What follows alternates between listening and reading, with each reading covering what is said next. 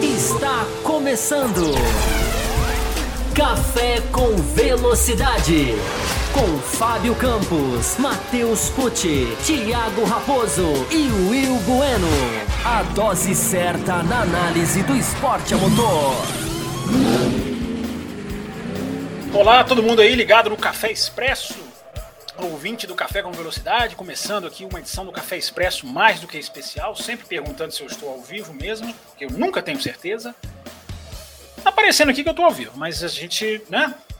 Difícil testar o microfone aqui antes, então a gente sempre conta com o feedback da galera que tá aí no nosso chat já. Olha, hoje a gente vai fazer um programa para traçar tudo, fazer um desenho de tudo o que pintou aí nessa semana de notícia de 2022, de, de mudanças de cockpit. É, a gente tem aqui uma penca de e-mails é, para responder. Tem e-mails do programa na segunda-feira, né, explicando até para quem não sabe, né, a gente fez um bloco só na segunda-feira por dois motivos. Né? Primeiro, porque tinha muita coisa para se falar das transferências, né, da ida do Bottas para Alfa Romeo, do Russell para Mercedes, depois veio o álbum sendo anunciado pela Williams. E essas, esses anúncios, como esses anúncios viriam durante a semana, né? A gente gravou o programa na segunda-feira, fez a live na segunda-feira. Então a gente empurrou esse segundo bloco para a quinta-feira, digamos assim, e está aqui em formato de café expresso. Né? Café expresso, sempre aqui com a apresentação única de um integrante do café, no caso sou eu, né? porque estamos aqui mais uma vez para cumprir a nossa promessa. Tem algumas coisas interessantes para a gente falar. Deixa eu aqui já preparar todos os e-mails. Já, na verdade, já estão abertos aqui, né? Deixa eu só conferir se está tudo ok. Teve muito e-mail que foi enviado de terça em diante, né? Parte depois do nosso programa, muita gente mandando perguntas, já sabendo que a gente ia fazer a nossa edição, que a gente anunciou né, na segunda-feira, fazer a nossa edição. Eu sabia que eu estava esquecendo alguma coisa e eu estou esquecendo de entrar ao vivo no Instagram para fazer aquela chamadinha, enquanto vocês vão se posicionando aqui. Ó. Já estou vendo aqui o Marco Ottoboni, William Ávalos, Danilo Bezerra, Jefferson Martins, quem mais? Alewar, uh, Gabriel Jacomini, se eu estou lendo certo, acho que, acho que é isso, né? Lucian Moura, obrigado, Lucian, sempre presente. Enfim, o pessoal já está aqui marcando presença no chat. Sink Header, grande Sink Header apareceu aqui também. Então, se vocês estão aparecendo e dando boa noite, eu estou presumindo que está tudo ok, né? A transmissão está tudo ok. É, deixa eu só fazer aquela chamadinha esperta no Instagram. Enquanto eu vou fazer a chamada no Instagram, vocês vão escolher por onde a gente vai começar. Vocês podem escolher. Vocês querem começar por álbum? Vocês querem começar por botas na ordem cronológica? Ou vocês querem que foi a ordem cronológica dos anúncios, né? Uh, ou vocês querem começar pelo Russell?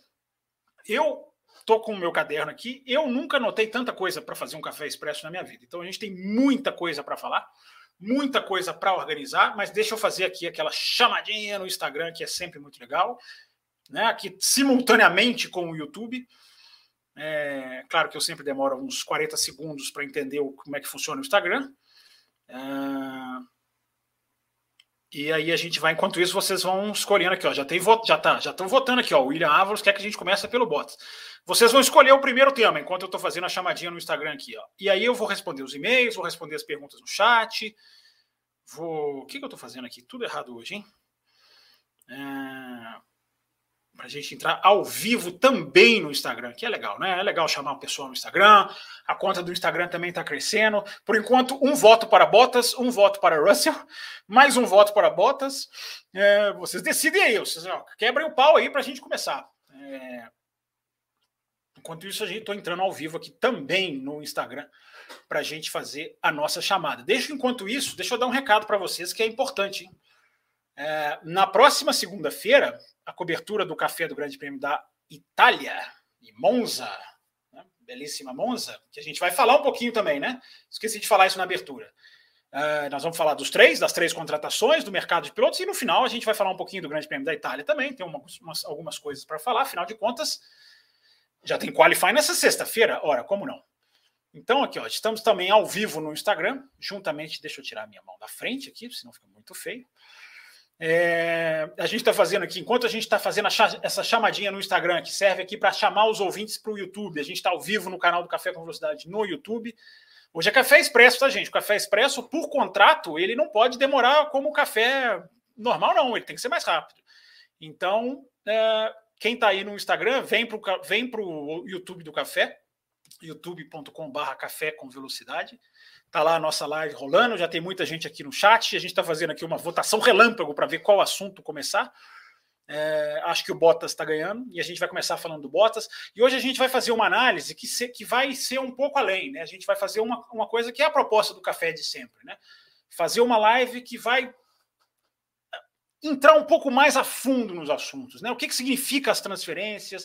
Uh, um pouquinho da carreira. Eu fui anotando tanta coisa no meu caderno e fui, quando eu percebi, eu estava anotando muita coisa da carreira desses pilotos né, algumas coisas por trás, enfim, vamos fazer uma análise que seja, não, não é pauta livre, não. O V. Martins está perguntando aqui no chat do uh, YouTube, não é pauta livre, não.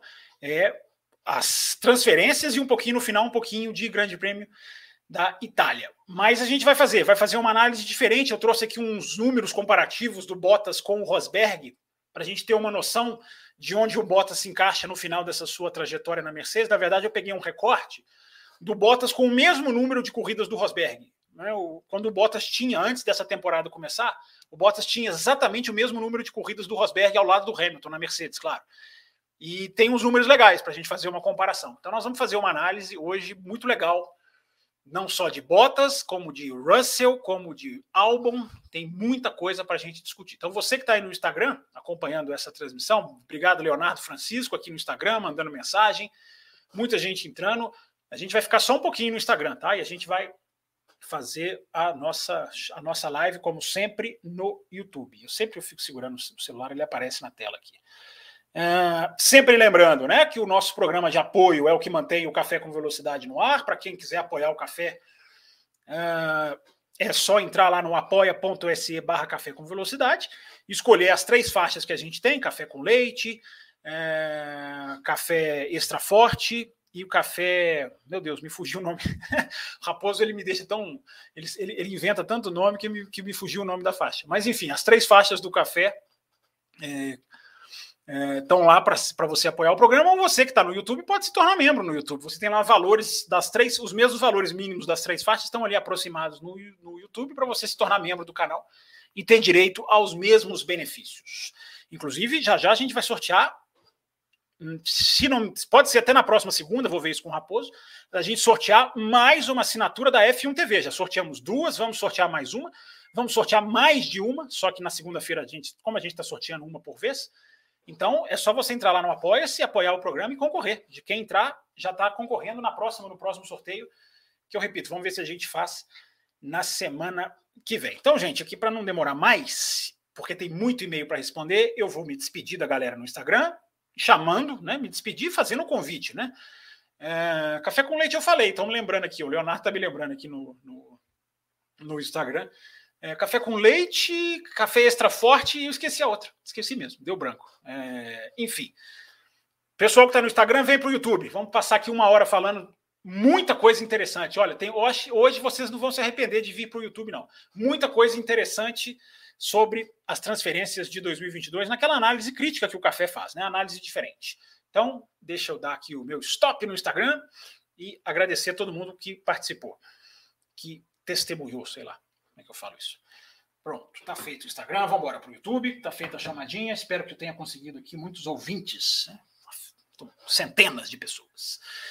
Vou começar pelos e-mails, tá, pessoal? A gente vai começar pelo Botas, então, mas os e-mails eu vou lendo os e-mails aqui, meio mais ou menos na ordem que chegaram, porque senão fica muito difícil de selecionar, ok? Vamos lá, primeiro e-mail aqui, Marcos Quinopax. Esses são os e-mails que ficaram de segunda, são cinco e-mails que ficaram de segunda. Eu vou passar rapidinho para eles aqui, por eles aqui. Uh, e daqui a pouquinho eu vou voltar mais para o chat, mas vamos preparando as perguntas de vocês aí. Que o Bottas ganhou aqui, pelo que eu estou vendo aqui, o Bottas ganhou. É cappuccino a faixa, o William? É, né? Meu Deus, me deu um branco gigantesco agora. Se me der um branco sobre, sobre, sobre, sobre Fórmula 1 no programa, eu encerro a live. Mas vamos lá. E-mails, e-mails, e-mails, e-mails. Uh, Marcos Michael Kinopak. Corrida ruim, não tem muito o que comentar. Minha única pergunta é: o Bottas aí, ó, vamos começar pelo Bottas sem querer. O Bottas chutou o balde. O que acham dessa dança das cadeiras? Pois é, Kinopak, nós vamos ter alguma chance de Pérez perder lugar para o Gasly? Não, tem a menor chance. O Gasly não volta para a Red Bull de maneira nenhuma, é, a não ser que mudem lá a política, mas hoje é. Ah lá, o Leonardo Francisco veio do Instagram para o YouTube. Legal, Leonardo. A política da Red Bull é de não trazer o, o, o Gasly de volta. A questão é pior do que o desempenho. É, o Gasly não deixou uma boa impressão no seu modo de trabalhar na Red Bull. Então o Gasly não tem chance, não. É, só se né, ele, ele apresentar uma performance até maior do que está apresentando, que já está apresentando uma performance de nível altíssimo, é, não tem perspectiva disso mudar, não. Acho que a Red Bull prefere trazer o álbum de volta, agora o álbum vai para Williams, né? Eu acho que a Red Bull traria o álbum de volta do que ao invés de trazer o Gasly. E aí ele perguntou aqui se o Bottas chutou o balde. Essa é uma das grandes perguntas que ficam agora para responder nesse restante de campeonato, né? Porque o Bottas ele levantou o pé ao fazer a volta mais rápida em Zandvoort, tá, gente? Muito, muito todos os jornalistas que eu vi que acessaram ali as parciais, eu não vi, garantem que o Bottas levantou o pé. Só que a diferença era tão grande para o pneu mais novo e carro sem gasolina nenhuma, que mesmo levantando o pé na última parcial, nas duas primeiras, não. Tanto que vem o rádio para ele levantar o pé. Uh, mesmo levantando o pé, ele fez a volta mais rápida. Então, essa rebeldia dele é um pouco entre aspas, no sentido, estou falando de Zandvoort, né? Mas eu espero, eu espero um Bottas bem. É, o Bottas não tem mais por que fazer jogo de equipe. Né? O Bottas não tem mais por que fazer jogo de equipe, ele não tem mais. Não o jogo de equipe, eu não estou dizendo que ele vai atrapalhar o Hamilton. Embora ele tenha atrapalhado o Hamilton, entre aspas, duas vezes esse ano, né? no Grande Prêmio da Espanha, que ele não quis ali deixar o Hamilton passar com tanta facilidade. E agora, no Grande Prêmio de Zandvoort, ele criou dificuldade fazendo a volta mais rápida, né? e ele vinha com o pé embaixo até o, o, o James. James Allison? Não, James, meu Deus, James Wallace, entrar no rádio e mandar ele levantar o pé. Mas eu acho que ele não vai prejudicar a equipe, mas eu não sei se ele vai ser tão. Uh, não sei se ele vai ser tão subserviente a ponto de abrir mão de uma vitória, por exemplo. Né? Já pensou? Vamos imaginar, hein? Se o Bottas estiver na frente, vem aí o Grande Prêmio da Rússia, por exemplo, onde o Bottas anda bem. Então, essa cara do Bottas vai ser interessante de ver. Próximo e-mail aqui para a gente matar os cinco, os cinco que ficaram da segunda-feira passada. Marcos Oliveira, obrigado, Marcos. Não é meu primeiro e-mail, mas faz anos que não escrevo. Acho que o Bottas, o, Bottas, acho que o, o, o Raposo tinha, tinha citado esse e-mail seu, não tinha, não. É, Marcos Oliveira, Padua, Itália. Olha só, está mandando e-mail da Itália, pelo que eu entendi aqui. Com confirmação de Valtteri Bottas na Alfa Romeo, o que vocês sabem sobre os rumores de uma possível parceria da equipe com a Mercedes? Se fala até em Nick De Vries para a segunda vaga. Pois é, gente, a gente vai entrar nisso aqui na hora que a gente começar a falar, por exemplo, do álbum. É... Que é, é, é, existe toda essa questão de motor por trás, né? Os motores estão sendo o desenho dessas transferências, né? Tem muita coisa interessante para a gente colocar sobre esse aspecto. Ele pergunta aqui informação sobre Alfa Romeo e Mercedes. Informação é zero, nenhuma, nenhuma. Há especulação se isso pode acontecer. Eu já citei isso essa semana, vou repetir aqui. É, a Alfa Romeo ela faz parte de um grupo do qual a Ferrari também faz parte. Então a Alfa Romeo ela tem uma ligação com a Ferrari mercadológica. Para a Alfa Romeo trocar para motor Mercedes, eu acho que só se a Alfa Romeo voltar a, virar, a voltar a ser Sauber, porque a Alfa Romeo ela entra com o nome, né? Ela não é a Alfa Romeo, é igual a Aston Martin. Né? Diferente da Mercedes, da Ferrari, da Alpine, em que as fábricas estão lá, as outras são nomes emprestados, são contratos quase que comerciais. Enquanto esse contrato existir, eu não vejo. Eu não vejo é, é, Alfa Romeo, Mercedes, teria que haver uma. Um, um, teria que ser desatado um nó de, de mercado, de ações, que a Fórmula 1 não costuma desatar. Pelo contrário, a Fórmula 1 costuma ser uma consequência dessas questões acionárias, essas questões de mercado. Terceiro e-mail, Vicente Tavares. Boa noite. É, na opinião dos senhores, o que foi mais vergonhoso? A corrida na Bélgica ou o jogo entre Brasil e Argentina? É, ele mandou aqui na segunda-feira esse e-mail. Né? Esse e-mail foi para a gente ser lido na segunda-feira. É... é, difícil, viu, Vicente, saber qual foi mais vergonhoso. Os dois foram uma vergonha, né? Um foi uma vergonha por causa da própria categoria, que foi a Fórmula 1, né? Que realizou o pequeno prêmio da Bélgica de Fórmula 1. E a questão do jogo do futebol foi a questão da interrupção, o timing, né? A Visa invadiu lá na hora, podia ter feito antes, enfim ambos foram vergonhosos, mas por motivos diferentes. Fórmula 1 agora, ele diz, finalmente a definição do caso Bottas e Russell. Eu acho que vai ser muito bom para os dois. Sobre o álbum, o lugar dele é na Alfa, diz ele que ah, esse e-mail foi antes do anúncio, olha. É, de Vries na Williams ao lado de, de, de Hulk, Giovinazzi merece continuar na Alfa. Uh, não vejo lugar para Tsunoda e Latifi. É, os dois estão lá.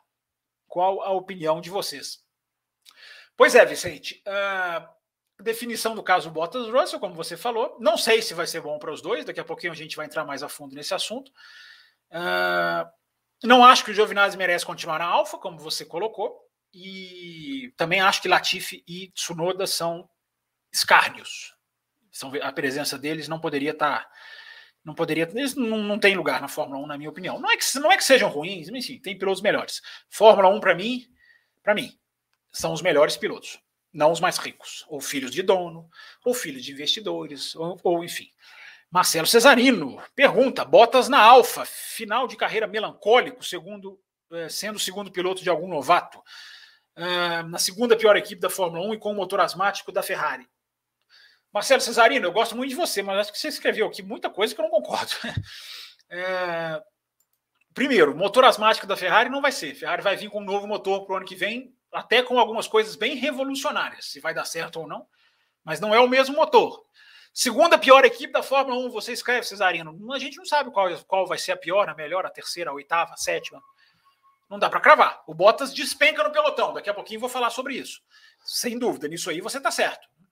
Uh, agora, final de carreira melancólico, segundo piloto de algum novato, enfim, não dá para cravar isso. Você está muito futurologista. E o último e-mail dos que ficaram atrasados, Esther dos Santos, que a gente até mandou, o Raposo até leu o e-mail dela, né? E eu pedi para voltar esse e-mail, para ele guardar aqui. Ele guardou. Raposo, quando ele quer ajudar, ele ajuda, mas é muito raro. Na opinião de vocês, Bottas tirou o pé no terceiro setor para preservar a vitória? Acabei de responder aqui, né, sem querer. Tirou, quem, todos que analisaram as parciais viram, e tanto que o Hamilton faz um segundo e meio mais rápido do que ele, né? Então, um segundo e meio, o Hamilton não é um segundo e meio mais rápido que o Bottas, e, e foi na volta seguinte, né? Ali com as condições muito parecidas. Então, esse um segundo e meio, que foi a diferença da volta do, do Hamilton para o Bottas, me leva a ir na acreditar, confiar, porque eu confio nos jornalistas que, ver, que verificaram que o Bottas sim levantou o pé. Então ele obedeceu. Ele começou desobedecendo e uh, terminou obedecendo. E aí ela pergunta aqui: como deve ser o comportamento do Bottas daqui para frente? Que é uma coisa que a gente já. Daqui a pouquinho eu vou pegar as perguntas no site, no, aqui no chat, viu, galera? Uh, a questão do comportamento do Bottas. É, o que, que, é importante a gente dizer? Vamos lá, vamos começar a nossa, a nossa análise. É, primeiro, por que, que o Bottas escolheu a. É uma pergunta que eu não tenho resposta, tá? Por que, que o Bottas escolheu a Alpha Tauri, a Alfa Romeo, desculpa, e não a Williams? Porque se a gente for pensar, o Bottas tem uma ligação com a Mercedes, com o motor Mercedes, no sentido histórico, né? Foi a Mercedes que o ajudou a fazer toda a sua carreira. É... E o Bottas já passou pela Williams. Então, me surpreendeu a ida do Bottas para a Alfa Romeo. Provavelmente o Bottas viu alguma coisa, talvez, provavelmente não, talvez o Bottas viu alguma coisa na Williams que, que o tenha desencorajado aí para a casa onde ele já habitou, digamos assim. É... Existe um fator, vamos lá, vamos começar a entrar agora, né? Existe o fator Fred Vasser. O Fred Vasser, que é um cara de corrida, é aquilo que eu sempre falo que o automobilismo tem que ter, né? É um cara de equipe de base, é um cara que chegou, né? Escalou a, os degraus para chegar na Fórmula 1, é o cara que trabalhou com Bottas na ART. É, então, é um. Foi na ART? Foi, né? Sim, é o Fred Vasser. Então, o Fred Vasser pode ter sido a razão da escolha para o Bottas. Agora, eu acho, eu, Fábio Campos, acho que a Alfa Romeo não é uma perspectiva melhor do que a Williams para o futuro, não. Porque a Alfa Romeo ainda é muito equipe B. Ainda não, né? provavelmente será sempre. Muito equipe B. A Williams está traçando, embora seja muito dependente da Mercedes, e na hora que a gente for falar do álbum, eu vou entrar um pouquinho mais nessa questão de ser equipe B ou não, porque isso, isso entrou em discussão, né? Tamanha foi a, o peso da opinião do Toto Wolff nessa, nessa escolha de, de pilotos da Williams. Então, daqui a pouquinho a gente entra nesse assunto. É, mas pela reestruturação da Williams, por estar trazendo gente nova de fora, não sei se são, se são pessoas necessariamente competentes, mas a Williams está fazendo uma reestruturação que a gente já falou aqui no café que é necessária há muitos anos. A começar pela saída dos Williams, né? Os Williams, o Frank, coitado, já nem sei até que ponto participava, era uma coisa mais uma presença, digamos assim, simbólica, né? Mas a, a filha dele, os Williams estavam levando a Williams para o buraco, levaram a Williams para o buraco, para o ponto em que ela chegou hoje, né? Uma equipe que continua tendo que vender lugar, né? Que a gente vai falar sobre isso daqui a pouquinho quando a gente chegar em Albon barra Williams. Então, mas o assunto aqui é o Bottas. Uh, o Bottas escolheu a Alfa, Alfa Romeo. É, eu acho que tem alguma coisa nisso, tem alguma coisa aí. Eu repito, para mim, a Williams é um projeto melhor, mas eu estou falando isso de longe. O Bottas conhece mais do que eu, está lá dentro, tem mais informações do que eu. Uh, a situação do Bottas, gente, vamos lá, analisando Walter e Bottas.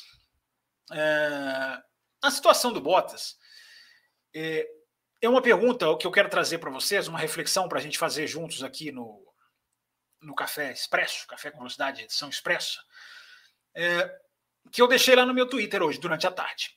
É, a situação do Bottas. É, o que, que, é melhor para o Bottas agora? Porque o Bottas, isso o Cesarino colocou, e eu concordei com ele no e-mail que eu acabei de ler. O Bottas, ele despenca no pelotão. É muito grande a queda. Porque o Bottas, ele era um piloto que eu sempre imaginei que no dia que ele saísse da Mercedes, ele teria vaga numa Alpine, numa Aston Martin, numa. que mais? Talvez numa McLaren, se não, não tivessem ali os pilotos que tem. É, o Bottas era um piloto para descer o degrau, não para despencar. Por que, que o Bottas despenca? Porque não tem lugar. Né? O timing da saída do Bottas foi muito ruim para ele. Essa é uma análise que eu, pouca gente ouvi fazer. É, o timing da saída do Bottas. Se o Bottas sai o ano passado, por exemplo, ele teria perspectivas muito melhores. É, ele poderia ter ido para o Alpine, não teria tido o Alonso ainda confirmado, embora o Alonso tenha sido confirmado no ano passado, mas o Ocon, por exemplo, o contrato do Ocon só foi renovado nesse ano. Uh, o Vettel também só foi confirmado é, no ano passado. que mais? McLaren, eu já falei, não tinha trazido o Ricardo, se bem que o Ricardo também foi antes da temporada começar. Ele tinha uma, uma um, um, cenário é, muito mais aberto o timing da saída do Bottas é muito ruim para ele, porque ele não tem para onde ir. Né? Ele não teve para onde ir. As opções do Bottas, como eu acabei de falar, é Williams e Alfa Romeo. É, é, muito lá embaixo, por mais que eu tenha respondido ao Cesarino, né? Não dá para desenhar penúltima equipe o ano que vem, antepenúltima, isso não dá.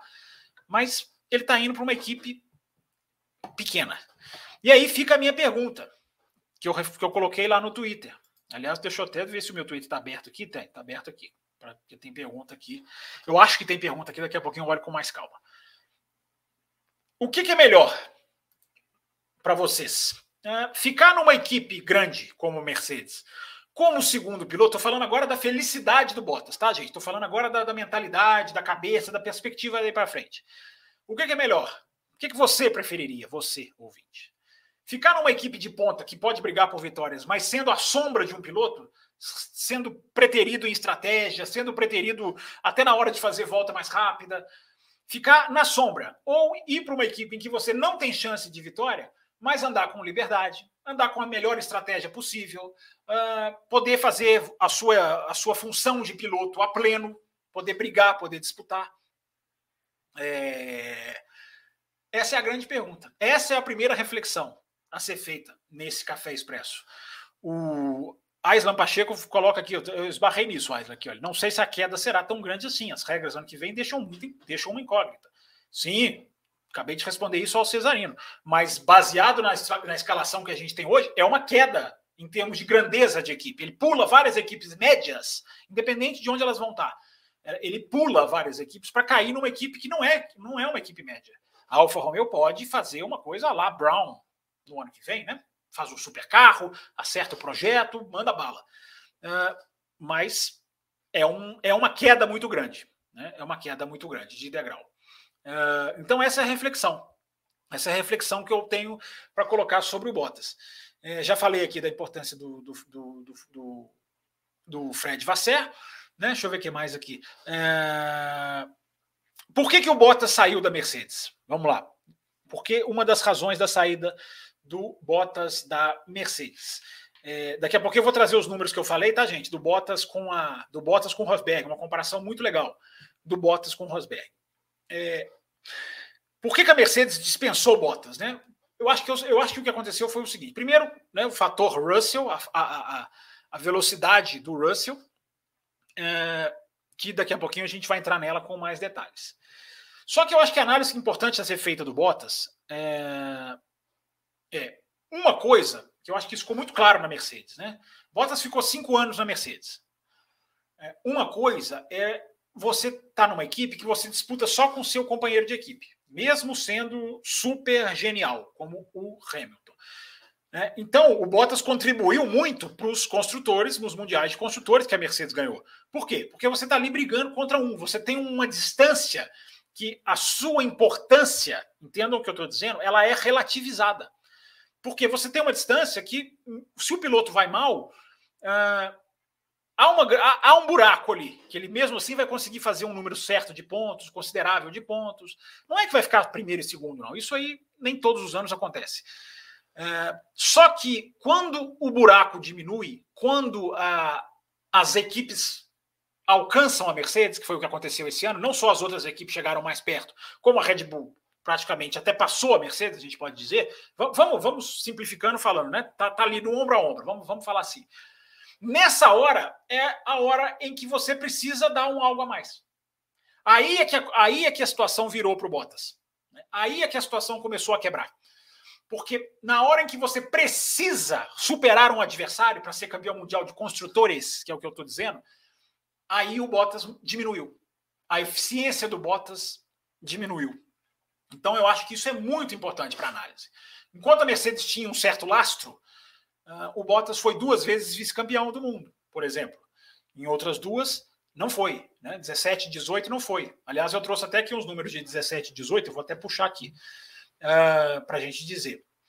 É, então, quando a Red Bull entra no jogo, gente, o Bottas passa a ser mais importante para o rendimento da equipe. E aí ele passa a ser, digamos assim, mais cobrado e ele passa a não entregar tanto. É, ele ainda está entregando mais do que o Pérez, porque se a Red Bull tem o melhor carro de 2021, como eu acredito que tenha, é, a Mercedes está na liderança do Mundial de Construtores. Isso se deve total e exclusivamente ao Sérgio Pérez. É, mas, enfim, o assunto aqui é Bottas versus uh, Hamilton, Bottas na Mercedes. Então o Bottas foi terceiro em 2017. Lembrem de 2017, né? A Ferrari incomodava ali, incomodou por meio, por meio campeonato, digamos assim. Em 2018, o Bottas foi quinto lugar. Né? Ou seja, no segundo ano dele na Mercedes. Ele tomou 11 a 0 do Hamilton em vitórias. Você não toma 11 a 0, não pode tomar, nenhum piloto pode tomar 11 a 0 do seu companheiro em vitórias.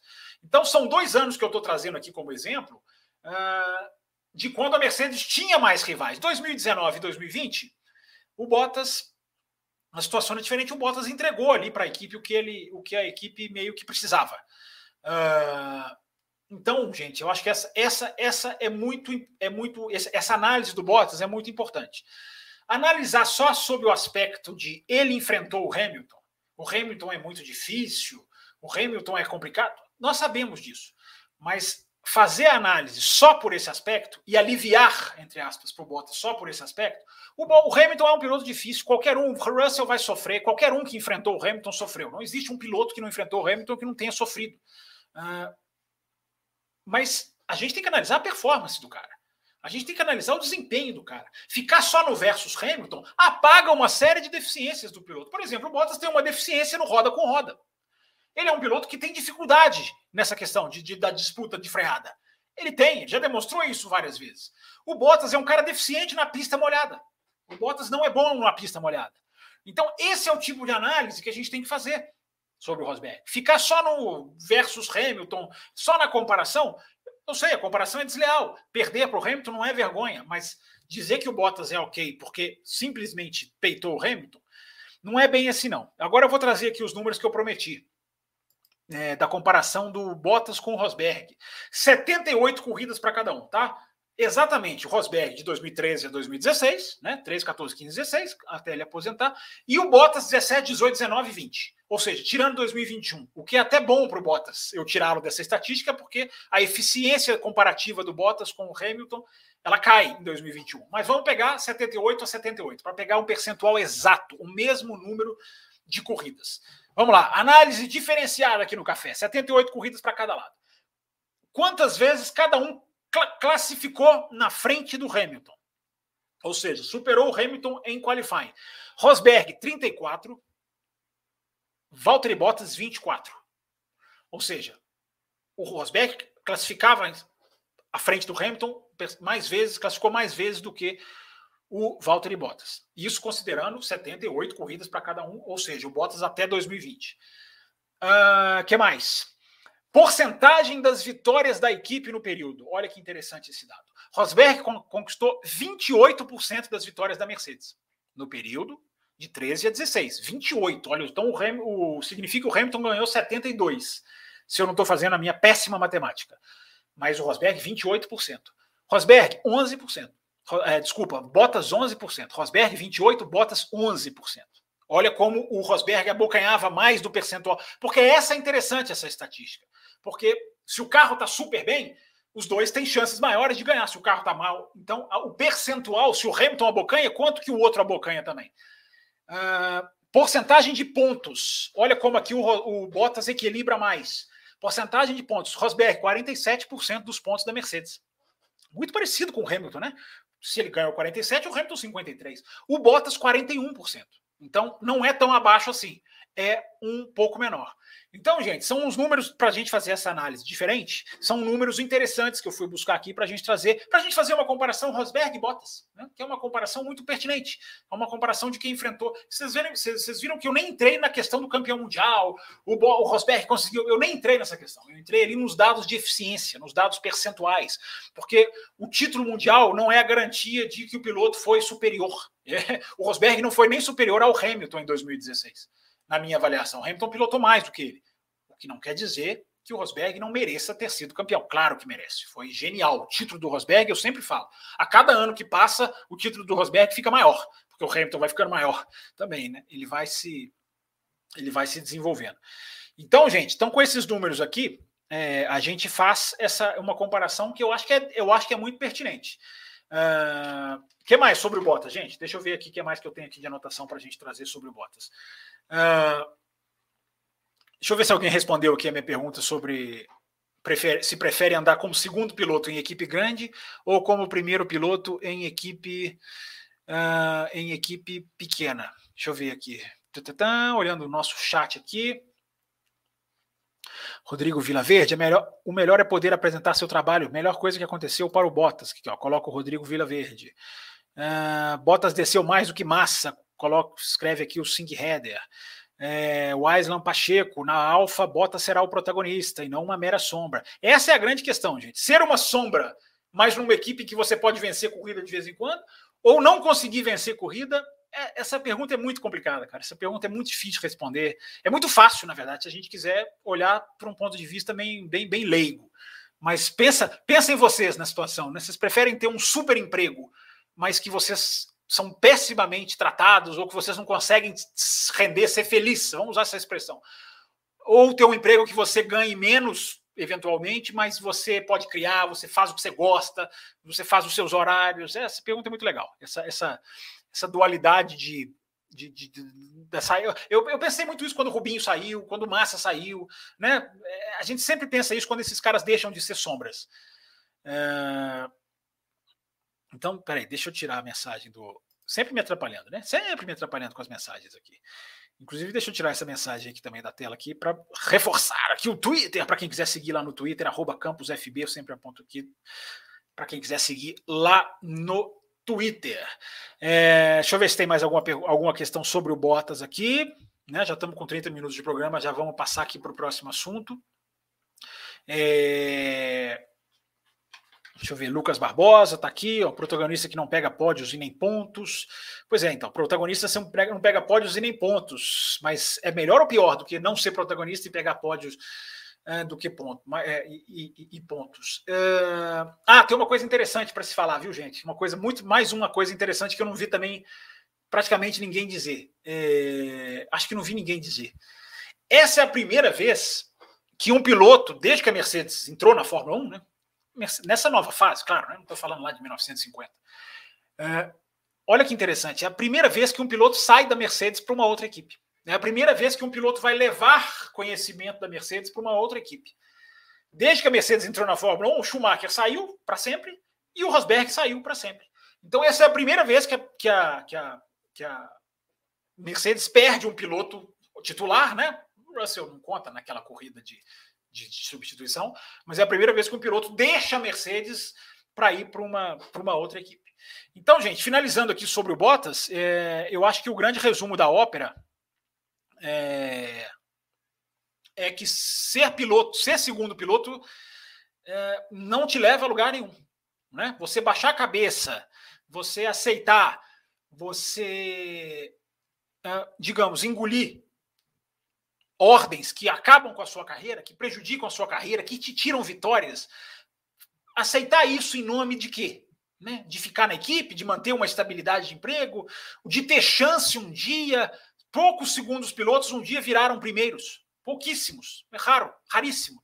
Então, uh, ser segundo piloto não compensa. Eu acho que essa é a grande lição do, do Valtteri Bottas na Mercedes. Tudo o que ele quis evitar, aceitando ser o segundo piloto, e ele aceitou muito, gente. Ele aceitou muito, ele aceitou o extremo. Não é simplesmente o cara ser o número dois, não. O Bottas é, é o, entra na galeria do Rubinho e do Massa que se rebaixou. O piloto se diminuiu.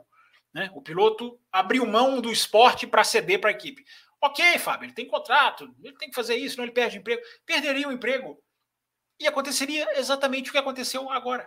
O que, que eu estou querendo dizer? Adiar o inevitável. Tudo, tudo que serviu foi para adiar o inevitável. Talvez fosse muito melhor para a carreira dele descer do carro na Rússia em 2018 e falar assim: eu não quero. Eu não quero. Não quero ficar aqui. Não quero. Me solta. Ele ia parar onde? No pior das hipóteses? Numa Williams? Numa Alfa Romeo? É onde ele foi parar agora. Então tá aí, gente. A análise de Valtteri Bottas na Alfa Romeo. Acho que está tudo passado aqui, né? Já citei, inclusive, a questão aqui do timing, né? Se fosse um ano atrás, ser dispensado da Mercedes esse ano acabou sendo muito, é, muito ruim para ele. Vamos entrar então aqui no George Russell, gente. Vamos falar, da, vamos falar do principal? Ou vocês querem falar do Bottas primeiro e deixar o Russell como aqueles programas de suspense fazem, deixam o melhor para a festa? Deixa eu ver aqui os votos aqui no começo do programa. É... O Leonardo Francisco coloca aqui: o Bottas não tem café no bully. Essa é a questão. É verdade, Leonardo Francisco. O Bottas não tem velocidade. É verdade. Mas uma coisa é você perder no cronômetro, né? Outra coisa é você deixar que isso te engula, você deixar que isso coma a sua postura, né? Que isso é, é, engula a sua postura. Então, o, a questão do Bottas é realmente: o Bottas é um piloto. Eu vi um jornalista falando, o Bottas é um piloto medalha de prata. Né? só que ele está brigando com pilotos medalha de ouro. Eu achei essa definição interessante, porque uma medalha de prata, vamos fazer aqui a comparação olímpica, né? uma medalha de prata não é qualquer coisa. Um piloto medalha de prata é um piloto top do mundo, mas brigando com pilotos medalha de ouro. Né? E essa, eu gostei dessa, dessa, dessa definição, não me lembro quem foi. É... Vamos ver quem mais aqui no chat. É... P, Pesar. Pesar é o nome, né? Acho que o Bottas não esperava que o Hamilton fosse ficar tanto tempo na Mercedes. É verdade, é verdade, é uma boa consideração. Talvez o Bottas né, esperava abocanhar ali uma vaguinha sem o Hamilton, enfim, mas aí sem o Hamilton viria o George Russell, né? E o que o George Russell, já já vou falar sobre isso, né? A importância daquele grande prêmio do Bahrein para a carreira do George Russell, para mim, é maciça. Então, viria o George Russell. Será que o Bottas se daria muito bem assim? Tão bem assim, mas é, é, uma, é um bom raciocínio aqui do pes, pes, pesar, pesar, pizza, vou te chamar de pizza. É... Será que tem pizza hoje? Será que tem primeiro e meio? Acho que não tem, não. Uh... Vamos ver aqui, Sink Header. Rubinho ainda está pior nessa relação de segundões do que Massa, porque este disputou livremente com o companheiro Kimi em 2007 e 2008. É, mas o Rubinho tinha o Schumacher, né? O Rubinho era uma dificuldade maior também. Mas é verdade. Uh... Leonardo Martins. Não. Lucas Barbosa. Fala do álbum. Pronto, vou falar do álbum então. Como eu cliquei na sua mensagem sem querer, nós vamos falar do álbum. Mas antes, só passando aqui a opinião da galera. Leonardo Martins. Sou novo. O Rubinho era um melhor escudeiro que o Bottas? Desculpa a expressão forçada. É... Não, acho que escudeiro não é expressão forçada, não. O escudeiro é um papel, é o papel que eles se prestaram mesmo. Ficar ali, seguindo, obedecendo tudo, se sujeitando, abrindo mão de várias coisas. Uh, eu não sei, tá, se você está querendo dizer em velocidade, é uma boa pergunta, né? Ou se você está querendo dizer quem trabalhou mais para o outro. Né?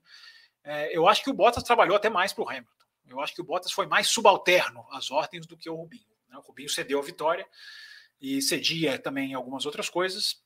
O Barrichello pelo menos explodia com o microfone, né? Falava no microfone. Não que isso seja ah, né, resolveu a situação, claro que não. O Bottas não, o Bottas é muito sorrisinho para lá, para cá, o Bottas não quebra o pau, o Barrichello pelo menos às vezes dava umas xingadas, né? Agora, se você perguntou quem foi, pois é, eu estou respondendo baseado quem foi o melhor escudeiro. Agora, quem é melhor piloto entre Bottas e Rubinho? Hum, que pergunta, hein? Uh, que pergunta. Uh, vamos aqui, uma mensagem aqui do José Henrique Schaumann. Me recuso a parabenizar o Bottas por desobedecer ordem para tirar o pé ou endurecer para o lado do Lewis, como em Barcelona esse ano. A hora de endurecer era 2017, 2018, 2020. Tá aí, tá registrada a, a opinião do José Henrique. É, vamos lá, vamos entrar no Bottas então, gente? Vamos lá. Hoje é café expresso, hein? Vamos ficar aqui duas horas, não, senão os caras me, me cancelam meu contrato. É, eles não aparecem, mas eles ficam monitorando. É, só aqui, mais uma, mais uma perguntinha aqui que apareceu. Vou começar a pôr na tela só o superchat, hein, gente? Tem o superchat para vocês fazerem aí, ajudar o café, ajudar o nosso programa, ajudar nessas taxas caríssimas aí que a gente tem que ficar pagando. Faz superchat para a gente aí. É, a, a, a é isso? É, Mendes. Boa noite, boa noite, Dielton. Na sua opinião, Schumacher era mais difícil de ser batido do que Hamilton? Eu acho que o Hamilton é mais piloto do que o Schumacher mais constante do que o Schumacher, embora o Schumacher fosse super constante. É, se for é um pelinho, mas a, a Ferrari era toda era, era toda Schumacher. A Mercedes não é toda Hamilton, ela pode ser muito Hamilton. Mas o Rosberg falou na Sky esse final de semana da, da Holanda, ele estava lá, ele falou assim: do tratamento da equipe eu não posso reclamar. A equipe sempre foi justa comigo. Palavras do Rosberg. A Ferrari era totalmente Schumacher. Então eu acho que o contexto dentro da equipe era mais difícil você bater, você superar o Schumacher. Apesar de eu achar, né, se você perguntar quem é o companheiro de equipe mais difícil de superar, olha, olha a dualidade da resposta. Qual é o companheiro de equipe mais difícil de superar? Na pista, Hamilton ou Schumacher? Eu vou escolher Hamilton. Mas no contexto, Hamilton Mercedes, Schumacher Ferrari, o mais difícil era o Schumacher. Sacaram ou não? Se não sacaram, é para é, é complicar mesmo. Ah, deixa eu ver se tem mais alguma mensagem aqui sobre o Bottas. Bottas contava que o Hamilton, Jonathan, o Jonatas Proença. Muita gente aqui no chat hoje. Isso aí, legal a presença da galera. Bottas contava que o Hamilton sairia e o Ocon viria para o lugar do inglês. Nessa ele teria uma briga de igual para igual. Não sei, não sei não, Jonathan. Não sei se o Ocon é, já chegou a ser cotado assim com essa força, não. O Russell sempre foi o cara na, ali, se não sempre, pelo menos nos últimos tempos, né? É... Aqui, ó, interessante a colocação do, do Borbnet né, sobre a reflexão do programa até agora. Essa história de segundo piloto em equipe grande e de primeiro piloto em equipe mediana é só ver o Pérez ano passado e o Pérez hoje. É isso aí. Qual, qual Pérez era mais feliz? Qual que você prefere? Se você quisesse, se você pudesse ser o Pérez, tem aquele negócio, se você quisesse ser alguém por um dia, né? se, você, se você pudesse ser o Pérez por um ano, você preferia ser o Pérez da Racing Point ou o Pérez da Red Bull? Ah, essa pergunta é muito legal, gente. É uma das grandes perguntas da história do Café com Velocidade. Ah, Fabiano Alves, Bottas entrou, se adaptou e cumpriu o papel que o Toto queria. Ah, um piloto razoável para pilotar. É isso aí, Fabiano. Eu acho o Bottas até acima de razoável. É, é um piloto, como eu falei, tem defeitos, tem um problema do roda com roda, da disputa de ultrapassagem, tem um problema na chuva, tem uma inconstância muito grande, tem seus defeitos, mas o Bottas é rápido, né? o Bottas é um cara rápido, eu, eu acho. Eu acho que o Bottas vai poder contribuir com a Alfa Romeo, e eu acho que, eu, é igual eu falei, o Bottas para mim era um cara para ir para uma Alpine, para uma McLaren, para uma Aston Martin, eu acho que ele merecia estar tá ali, em termos de velocidade. Em termos de subserviência, não, em termos de velocidade. Vamos falar do álbum, gente. O pessoal votou aqui no álbum. Vamos começar falando do álbum, que foi uma transferência, digamos assim, é, a menos esperada, né? Dessas três, né? Bottas, Russell e álbum. O álbum tinha ali aquela questão: será que é Alfa Romeo? Será que é Williams? Enfim, é, eu acho, gente, que essa, vamos começar a analisar o álbum. Eu acho que o álbum ele não tem a sua imagem tão arranhada na Fórmula 1 como o Gasly, por exemplo, ficou quando saiu da Red Bull. Eu acho é uma impressão minha, que o álbum saiu menos arranhado do que, do que o Gasly.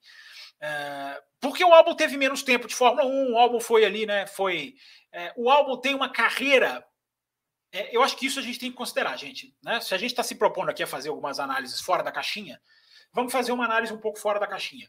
Vamos olhar um pouco do que, que são esses caras antes da Fórmula 1, porque isso contribui para a imagem deles. Né? O Gasly, para mim, sempre foi um piloto mediano na, nas fórmulas abaixo, nas categorias inferiores. Poxa, Fábio, opa, olha, eu quase derrubando o microfone aqui. Poxa, Fábio, mas o Gasly foi campeão da Fórmula 2. Ele foi campeão da Fórmula 2, mas eu, eu e o Raposo cansamos de falar no Café com Velocidade, né? Ele foi campeão da Fórmula 2 no ano em que a, a, a Prema era hiper acima das outras, muito forte. É, só tinha a equipe dele e o Giovinazzi estava fazendo o primeiro ano dele na Fórmula 2 e, e quase tirou o título do Gasly. Para mim, o Giovinazzi ganhou, foi até melhor do que ele, apesar de ter sido vice-campeão. Mas era um ou outro naquele ano de Fórmula 2. Então, o Gasly sempre foi um cara de, de, de, de, de categoria de base de valor mediano. O álbum não. O álbum tem uma imagem muito mais forte. O álbum, para quem não sabe, gente, o álbum era um cartista daqueles considerados fenomenais. Era um super cartista. É, eu me lembro do Norris, o Norris, Lando Norris, falava que tinha um pôster do, do álbum no quarto dele. Ainda menino, ambos meninos, né? São todos muito jovens. Mas por que, que ele tinha um pôster do álbum pilotando, né? Uma, uma, imagem do álbum, não é o álbum, a pessoa, a cara do álbum, não, mas um álbum do álbum pilotando.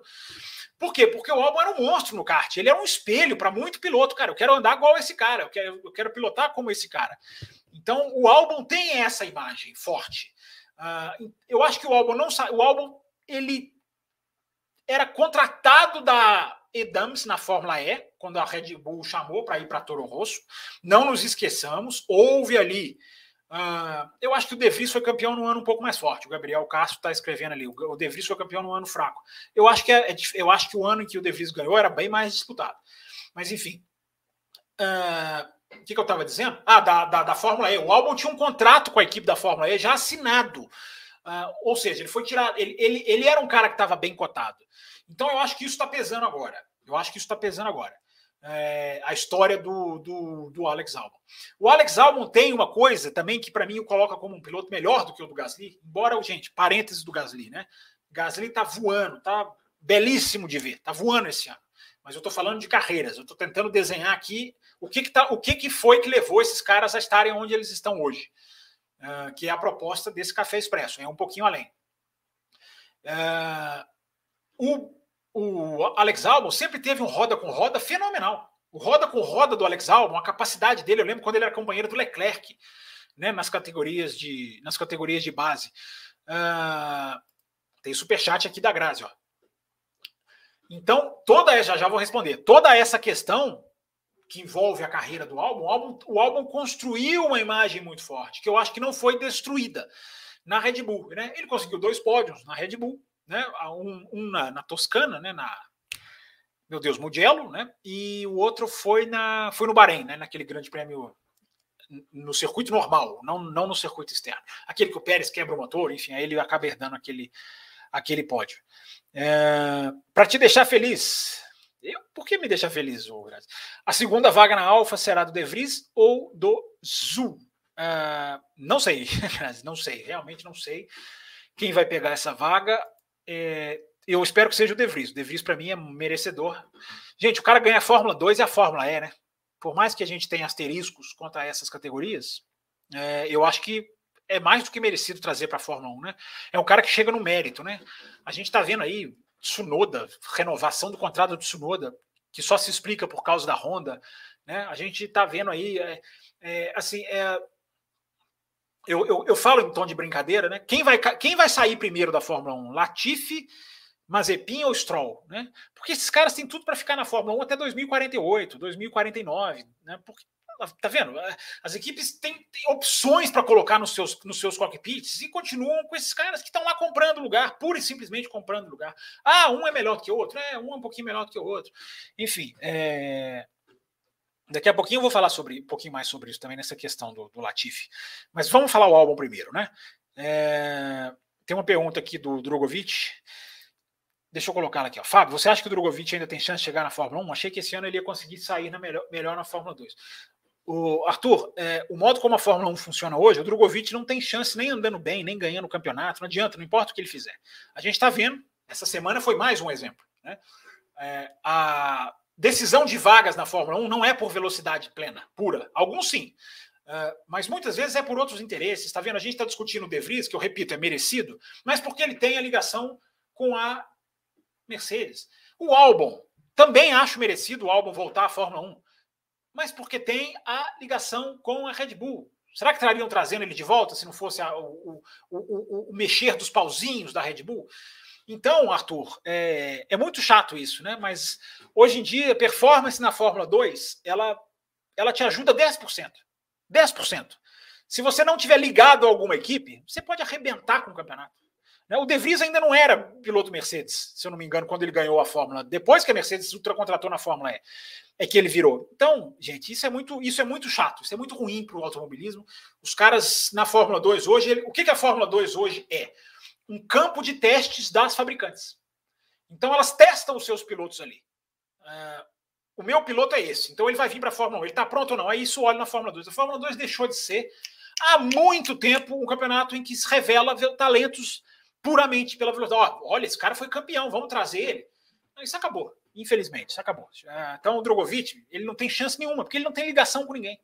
Então ele pode ganhar o campeonato por 79 pontos de vantagem.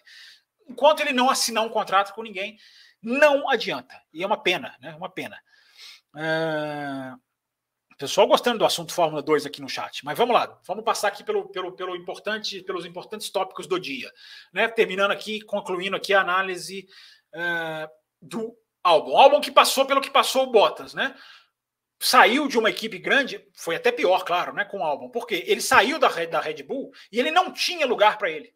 Não tinha lugar para ele. A Red Bull não queria colocar. O lugar que tinha para ele era a Alpha Tauri. Como a Red Bull não quis, não tinha. Então o cara caiu de uma equipe de ponta para lugar nenhum. Né? O Bottas, pelo menos, cai de uma equipe de ponta, pelo menos ele vai para uma equipe lá do final do grid. O, o Albon não teve isso. A, a, situação com o Albon foi muito brusca, porque ele não teve, ele não teve para onde correr, literalmente onde correr. Né? Uh, então eu acho que é justa a volta do Albon. Acho que o Albon é um cara, repito, tem um roda-roda fenomenal.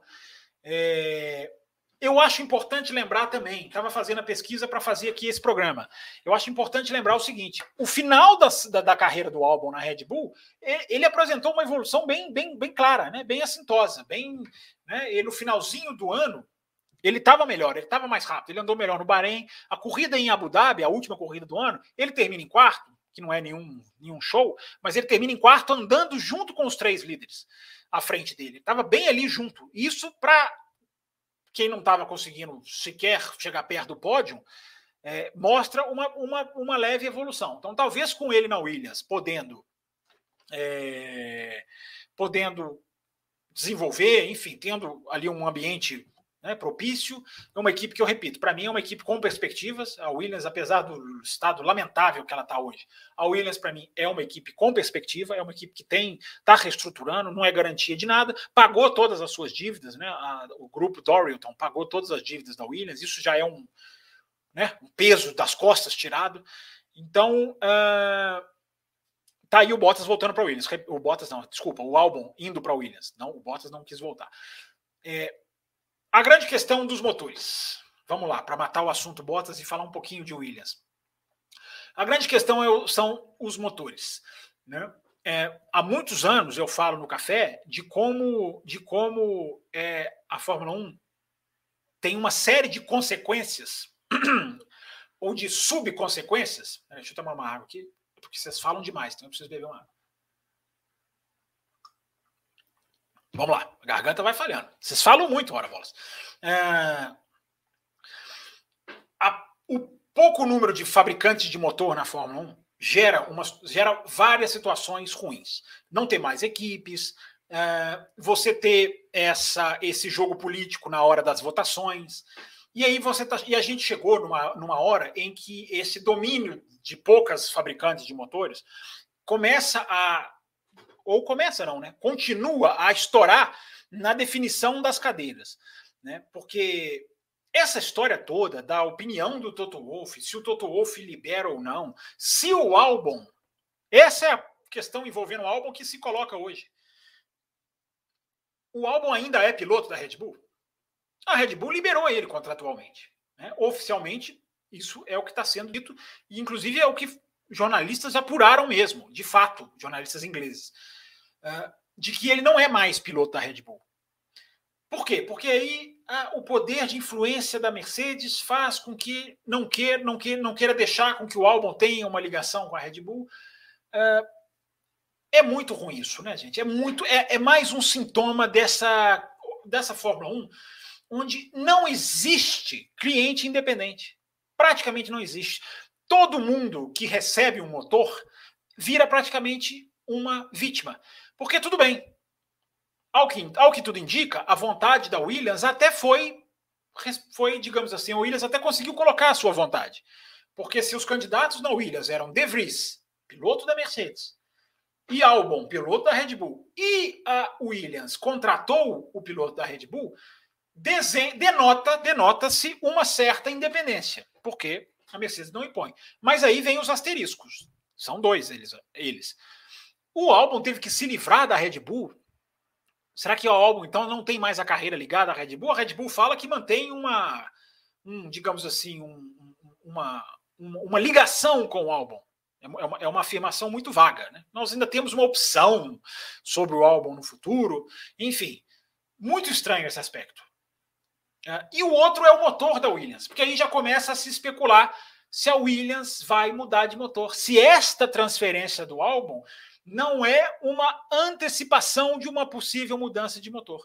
Por exemplo, o motor Volkswagen, que pode ser o não só pode ser o motor da Red Bull, como e isso é uma informação que eu passo para vocês, eh, em algumas corridas atrás, o Jos Capito estava apresentando o paddock para o pessoal da Volkswagen. Ó, essa aqui é a equipe tal, esse aqui é fulano de tal. Mostrou o motorhome da Williams por causa de Covid, né?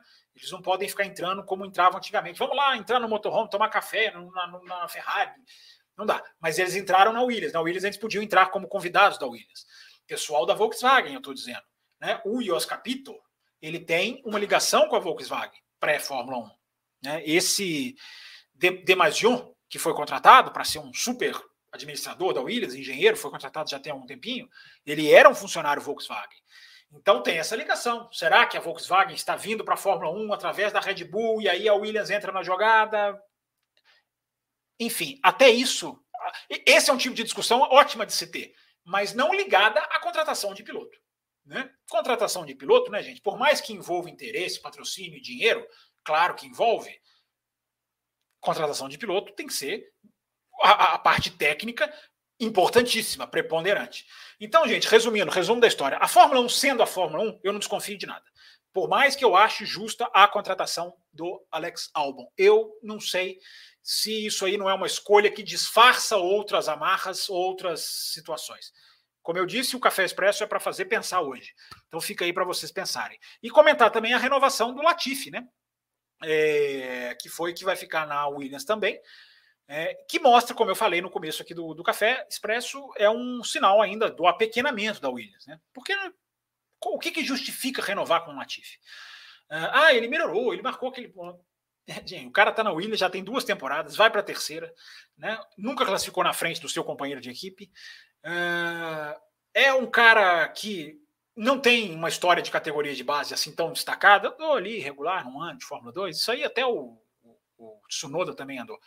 É, a Williams, o grande, a grande tristeza dessa história é que a Williams ela tinha o cockpit, os dois cockpits mais valorizados do momento. Né? Por questões das circunstâncias, nem é caso de que a Williams já voltou a ser grande, tomara que volte um dia.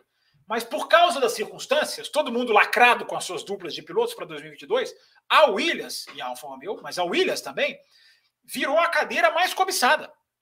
Então a Williams poderia ter trazido uma série de pilotos bons que ela poderia ter colocado ao lado do álbum, ao lado do álbum. Né? Por exemplo, Huckenberg.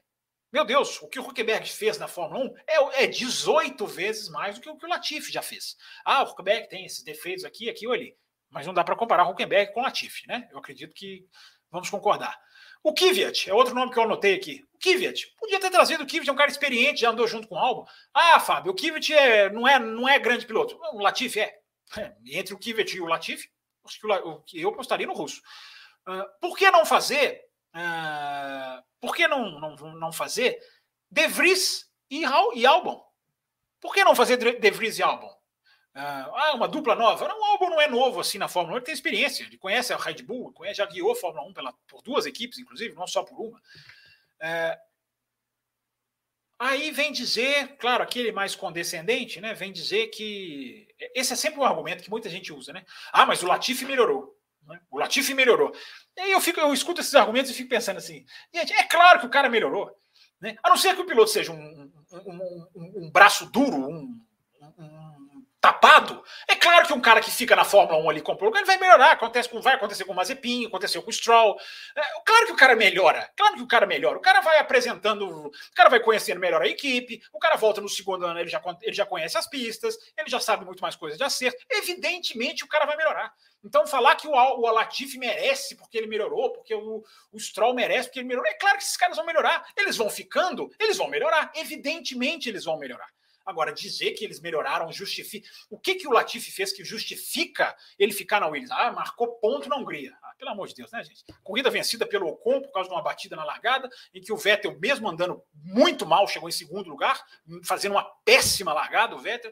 É, uma corrida de exceção, né? Cá entre nós. Aí dizer que porque ele pontuou na corrida de exceção, meu Deus, o que, o que que faz o Latifi na Fórmula 1? Absolutamente nada. O Williams perdeu a oportunidade de ter ali um De Vries e Albon, um Huckenberg Albon, um até Kvyat Albon. Enfim, tem mais algum nome? É... Jonatas Proença está rindo aqui do tapado. É, Jonatas, se o cara não for um tapado, ele vai melhorar. Né? Ele vai melhorar. Só se for um cara muito ruim, aquele cara assim, daquele Yuji Ide, lembra do Yuji Ide? O Alex Jung, aquele malaio. Se o cara for, a não sei que o cara tenha muita deficiência técnica, ele vai melhorar. Né? Fórmula 1 não é lugar de você construir um piloto. Fórmula 1 você pega um piloto bom e a partir daí você constrói. Vamos repetir a palavra. Né? É, deixa eu ver, mais algum nome aí, gente, que poderia ir para Williams? É, os que me vêm na cabeça, assim, na realidade, são da, da realidade. Ah, outra coisa também. Até anotei aqui no meu caderninho, já estava esquecendo. A Williams é, uma, é a equipe que mais tem piloto reserva. A Williams tem 18 pilotos reserva. Tem o Jack Aitken, o Tickton tinha, mandou embora. Tem a James Chadwick da Fórmula da, da W Series, não está pronta ainda, mas enfim. Tá, tá, tá.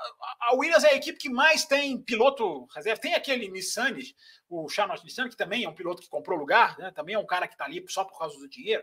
Mas a Williams tem 18 pilotos reservas.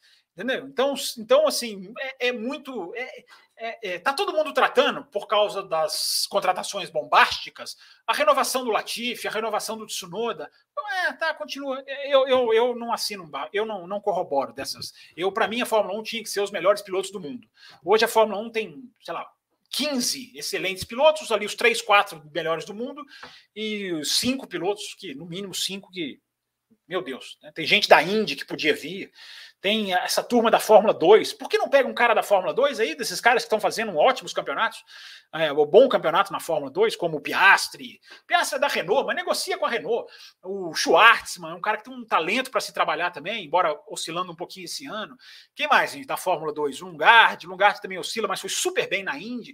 Tanto piloto bom lá embaixo, e fica renovando com o Latifi. Ah, faça-me o favor, né? É, é, é, é, ainda se manter como equipe pequena.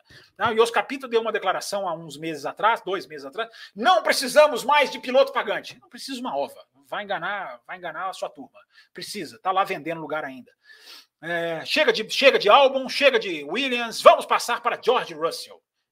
É, aqui o Header prefere até o Grosjean do que o Latifi. Ó.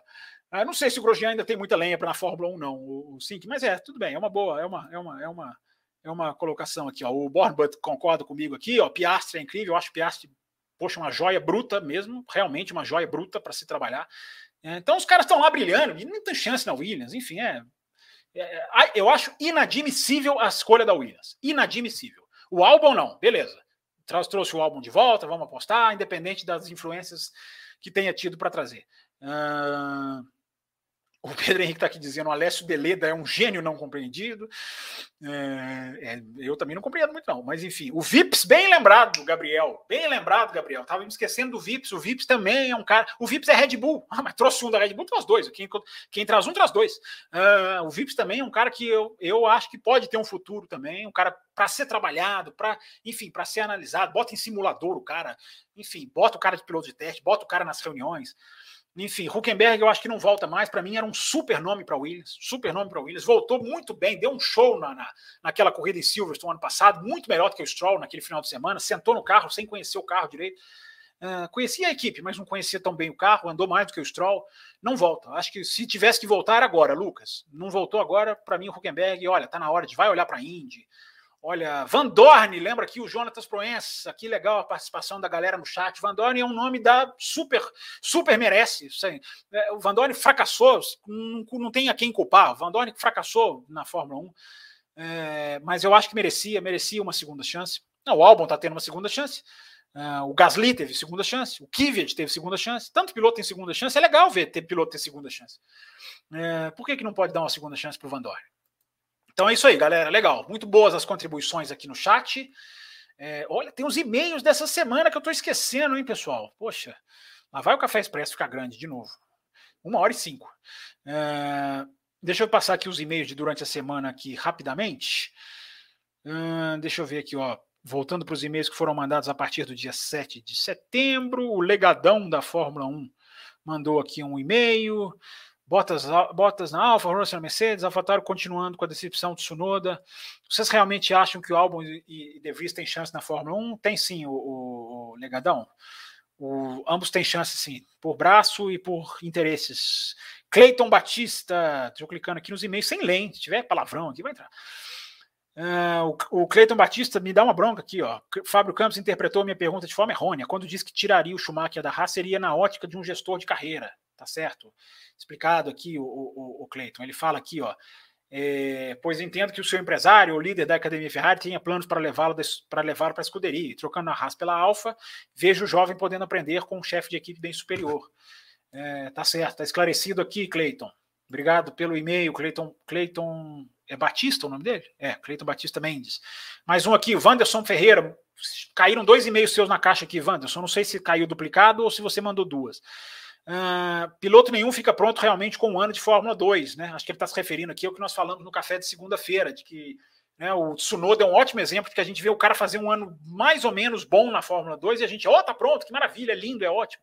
Então ele eu acho que ele reflete em cima disso aqui, ó o Wanderson, Wanderson Ferreira, ele fala aqui, ó, pensando nisso, não seria melhor abolir a proibição de um piloto defender seu título na Fórmula 2? Né, porque o, o piloto que ganha a Fórmula 2 não pode fazer um ano, não pode continuar, tem que sair da categoria. Estabelecer um limite de idade, pilotos de 17 a 23 anos. Ah, na teoria, sim, Wanderson, na prática é difícil, porque aí os, a Fórmula 2 daqui a pouco começa a virar um celeiro de campeões. Tem lá cinco campeões, ninguém sobe para a Fórmula 1. É, não sei, é difícil. Por um aspecto pode ser, por outro aspecto eu acho difícil. Uh, quando Vettel e Leclerc dividiram uma equipe, foi a primeira vez que vi um piloto que viu um tipo de análise sobre estilo de direção conflitante. Seb gostava de um carro mais traseiro e solto. Eu acho que não, acho que o Seb gosta de uma traseira mais pregada, o, o, o Temos que fazer análise comparativa dos gostos e formas de direção do Jorge na Fórmula 2 e na Williams. Já já vou falar um pouquinho sobre isso. Nós vamos entrar no George Russell para fechar o programa com chave de ouro. Deixa eu ver aqui mais e-mails, passando rapidinho, rapidinho, rapidinho. Lido Wanderson. Uh, Abel, Abel Pereira, fala bancada do café, qual possibilidade de acontecer com a Alfa Romeo, uma Alfa Romeo com motor Mercedes? Já respondi aqui, acho pequena, muito pequena, a não ser que a Alfa saia e fique a Sauber, já que são duas coisas diferentes. Albon tem chance na Alfa, acho que não tem mais não, Abel. Uh, Williams não tem nem Latifi confirmado ano que vem, agora tem. Uh, quais são as possibilidades de pilotos da Williams? Vigésimo e meio e contando, Raposo. Pode avisar o Fábio Campos que aceita uma, uma miniatura de Fórmula 1 porque coleciona. O Abel, se eu vou comprar um carro é para mim, não é para você, não. Ora, bola. Eu, eu falei que eu brinquei que ia comprar um carrinho se, se a gente fica, continuasse recebendo primeiros e-mails. É, Elias Felipe, rapidinho, vamos passar aqui porque o tempo urge. Elias Felipe, nesse GP dos Países Baixos, é assim que estava a é assim que estava na F1 TV Pro. O circuito é muito bonito, porém, como essa Fórmula 1 não é feita para esse tipo de pista, acabamos vendo uma corrida menos empolgante. Concordo plenamente com as palavras. Né? É uma Fórmula 1 que não é feita para esse tipo de pista. Embora Zandvoort sempre foi um circuito travado, tá, gente? Até para a Fórmula 3. Mas enfim, corrida podia ser melhor, quem sabe no ano que vem. Uh, primeiro, falar que o Bottas deixou o Max passar e atrapalhou o Lewis Hamilton é injustiça na parte da transmissão nacional. Ah, já que eu acompanhei a Band e F1 TV Pro, o cara já não tinha mais pneus, foi o maldito DRS. Não, o, mas o Bottas errou, viu, o, o, Elias? O erro do Bottas foi fundamental, se você está falando de Zandvoort. É, a segunda questão é: a Ferrari entra mais pressionada para vencer ou menos para buscar um terceiro lugar, ou menos para buscar um terceiro para buscar um terceiro lugar no pódio, já que corre em casa. Ah, é interessante, né? Eu acho que a Ferrari, eu acho que a Ferrari tá, tem uma, uma certa paz no sentido de ninguém espera que ela vá brigar por vitória, né? Claro, andar na Itália, andar na Itália, vai ter torcida, vai ter tifose, 50% do público, mas eu não acho que seja pressão para vencer, eu não acho que exista, não. É, eles podem até vencer, né? Mas enfim, o Gasly venceu lá ano passado, vai que dá uma. Vai que dá uma, uma, uma, uma doideira. Mas é uma pista muito de motor, né? Que não é exatamente a força da Ferrari, não. Então eu não espero. Eu espero a McLaren voando, eu espero a Alpine super rápida. A Ferrari se bem que a Ferrari tem vindo bem nessas últimas corridas. Né? Realmente, Alpine, Ferrari e McLaren vem bem. Alfa Tauri vem super bem. E estou falando mais até nesse tipo de circuito, né? Então vamos lá, vamos ver. Vai ser uma boa disputa. Igor Rondon, tendo em vista que o Russell chorou com o primeiro ponto conquistado na Williams, se ofereceu para sacrificar na corrida dele, podemos esperar que faça o mesmo papel de escudeiro na Mercedes? É, é uma boa pergunta, Igor. Ótima pergunta, até para a gente começar o assunto Russell. Né? É, uma coisa é você se oferecer para ajudar a equipe, né? Outra coisa é você ser podado, né? Você ser impedido de ganhar uma corrida. Não sei se o Russell. Eu não vejo o Russell como um Bottas. Acho que o Russell tem mais personalidade que o Bottas. Já já vou entrar nesse assunto. Uh, quem sabe após o Hamilton se aposentar? Sim, é a experiência da Mercedes e do Russell. Né? O Hamilton fica ali mais dois anos, que ele tem contrato, e ele indo embora, o, o, a aposta no Russell é por causa disso. Albon continua no programa da RBR? Essa é a grande pergunta, Igor. Uh, oficialmente não, ele está desligado, mas alguma ligação a Red Bull diz que ainda tem. Enfim, essas coisas chatas aí do automobilismo que eu acabei de comentar agora, né, da Fórmula 1, melhor dizendo. O, poderia o álbum passar informações privilegiadas para o Christian Horner e para a Red Bull? Essa pergunta é boa, Igor. Porque é o seguinte, gente: o piloto, quando ele anda com o motor, evidentemente ele aprende sobre o motor. Evidentemente ele tem informação, evidentemente ele sabe, ele sente não só a questão de torque, de dirigibilidade do motor, como ele pelo mapeamento de volante, ele, ele passa a saber várias coisas, ou poder falar várias coisas para a equipe, para alguém, se quiser saber. Eu não sei se o álbum vai ser um espião, né? Mas a sua pergunta é muito boa. Essa questão da, da Mercedes bloquear é muito por causa disso, né? Matheus Maia, é, me adicionem no grupo do WhatsApp de Curitiba. Mandou aqui. Isso, é, isso aí é para o Raposo, Matheus. É, essa é a função do Raposo. Tá querendo, o Raposo quer a gente para se juntar a um grupo do Café com Velocidade em Curitiba. O Raposo está sozinho em Curitiba, olhando para a parede, ele quer amigos em Curitiba. Uh, gostaria de saber do Fábio Campos, agora é outro e-mail, peraí, do Leonardo Vieira. Gostaria de saber do Fábio Campos sobre a conta que ele sobre a conta que ele comentou ano passado que as equipes iriam receber devido à pandemia. Olhando de fora, me parece que eles conseguiram trabalhar bem as finanças. Mantiveram a roda gigante. Não sei na opinião de vocês. Boa pergunta, o, o Leonardo. É, a, quando a Fórmula 1 fez aquele a Liberty, não é que ela fez um empréstimo, né? Ela remanejou as próprias finanças, porque a Liberty é um grupo que tem muitas empresas, muitas sub, subsidiárias. E ela, ela mexeu, é como se ela pegasse o armário dela e tirasse de uma gaveta e colocasse na outra, para falar de uma maneira bem compreensível. Quando a, a Liberty movimentou 1 bilhão, 4, é, ela meio que salvou a Fórmula 1. Né? Ela meio que segurou a onda. Só que a Liberty vai cobrar isso das equipes. A Liberty não deu esse dinheiro para as equipes. É meio que ela, ela meio, meio, não, ela emprestou. Então tá todo mundo sobrevivendo, mas não sei lá na frente não. Né? Mas a, a economia mundial voltando, o calendário sendo cumprido, com, tele, com a televisão pagando tudo que tem, eu acho que as equipes conseguem sobreviver. Mas a conta, o Leonardo, ainda não foi paga não, tá? Pelas equipes. Elas elas estão sustentadas por um empréstimo gigantesco da Liberty mas é empréstimo. A Liberty vai cobrar isso lá na frente. Né? Ou vai passar deduzida a premiação. Né? O, o mundo não é encantado ainda não. É uma jogada financeira que está segurando. Porque agora ninguém tem condição de ir buscar correr atrás de dinheiro. Por mais que patrocínios tenham chegado para algumas equipes, como a McLaren, enfim, não é, o mundo não está na pujança. Então a Liberty está segurando. Vamos ver até quando isso vai. Mas a pergunta é muito boa. Obrigado pela lembrança aí da questão da, da financeira, que é sempre bom a gente ficar de olho. Terminando os e-mails aqui, olha como a galera participou, né? Guilherme Fernando Ferreira. Este é meu segundo e-mail. Legal. Tenho uma dúvida sobre regras.